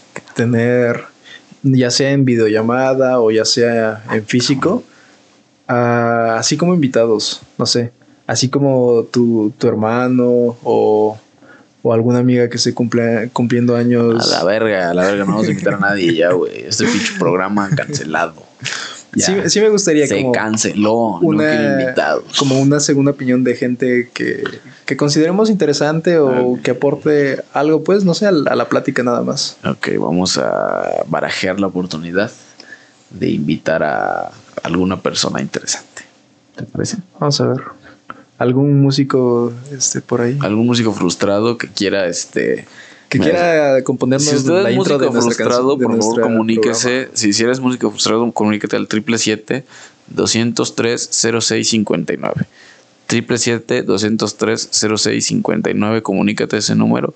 Y ya tampoco te va a y yo aventando números así bien a lo pendejo. Comunícate ese número y di que quieres este eh, participar en la rifa del digo en el podcast y ya ahí te atienden, te van a mandar a chingar a tu madre, pero pues va a estar chistoso para la anécdota. Sí. No es cierto, ahí en el canal de YouTube ahí vamos a poner el correo de contrataciones. Igual hay que ver, digamos, ahorita ya de momento hay este esto lo difundimos por Spotify y por este, ¿cuál es el de Amazon? Amazon Music también por ahí ya se sube. ¿Ya se sube en Amazon Music esta mamada? Sí, ¿Esta mamada? Sí, te avisé. Eh, no, mames, dicho que no en YouTube. También se sube por otras partes, pues Google Podcast o algo así también se ah, sube. no mames, también se sube. Es que lo subo a un servidor y el servidor se carga de También se sube a Norcorea Podcast. no más falta, cabrón. Y que iba, y también pues ya inauguramos esta semana o la pasada el canal de YouTube. El esta canal semana. de YouTube que poco a poco se van a ir subiendo ahí los sí, vamos a ir programando para que los episodios que ya están en Spotify y en las demás plataformas se, vayan, subiendo. Que a lo mejor quién sabe si se vayan viendo. Sigo viendo las mismas seis reproducciones que son de las que pues, nosotros tiene, güey, ahí sirve que algún día alguien quiere este buscar ahí, no mames, ¿de qué hablan de la pinche película de Iñarritu? Y escuchan una plática pitera de dos horas y ya dices, ah, no mames, qué cagado. Y es que nosotros no decimos alerta de spoiler ni nada, nosotros los aventamos así ah, desde primero. Al final muere. sí, al final se muere. Ah, no, sí, Hace una referencia a Black Panther llegando al ah, plano astral. Bueno, a la próxima hace referencias de cosas que sí Pero bueno, ya vamos a cerrar A lo que iba es de que posiblemente, como no vas a poner nuestras cuentas personales de ninguna red social, a lo mejor. Todavía. Y, tengamos que sacar alguna página de. No de Facebook, porque es más fácil que te busquen por ahí. De Instagram. Bueno, tú tendrás que organizar eso porque yo, la neta, de Instagram no le entro, güey. Ni de chiste me voy a meter a Instagram. Un TikTok. Bueno, a TikTok. A TikTok sí le voy a entrar. Ah, pues esa idea, ¿no? Que te decía, tú que dominas los chistes de los Simpson. Vamos a hacer este unos este nada más recortes de momentos especiales. Clips de los Simpsons. Eh, como en la, en el inicio de, de, todo esto, en el capítulo piloto, siempre que lo escucho me da cringe. Esa parte en ah. donde donde te hablo de las páginas del libro de las batallas en el desierto ah. y te digo, ah, sí, nada más fueron este 67, ¿qué te, te dije? No, 30 hojas. Algo así. 30 hojas, algo así. Y tú, pues es lo mismo. y entonces es lo mismo. Ah, sí, cierto. Ah, bueno, pues ya me voy a dar cringe escuchar esto al rato. Me voy a mandar un saludo a mí mismo del rato. Carlos, un saludo para ti. Y ya bañate ya bañate, por favor, no te bañes, no te bañas desde el año pasado ah, y todavía es 2022, güey, qué pedo. Dale, pues, ya me voy a bañar, ahí se va a estar. Bye. Bye.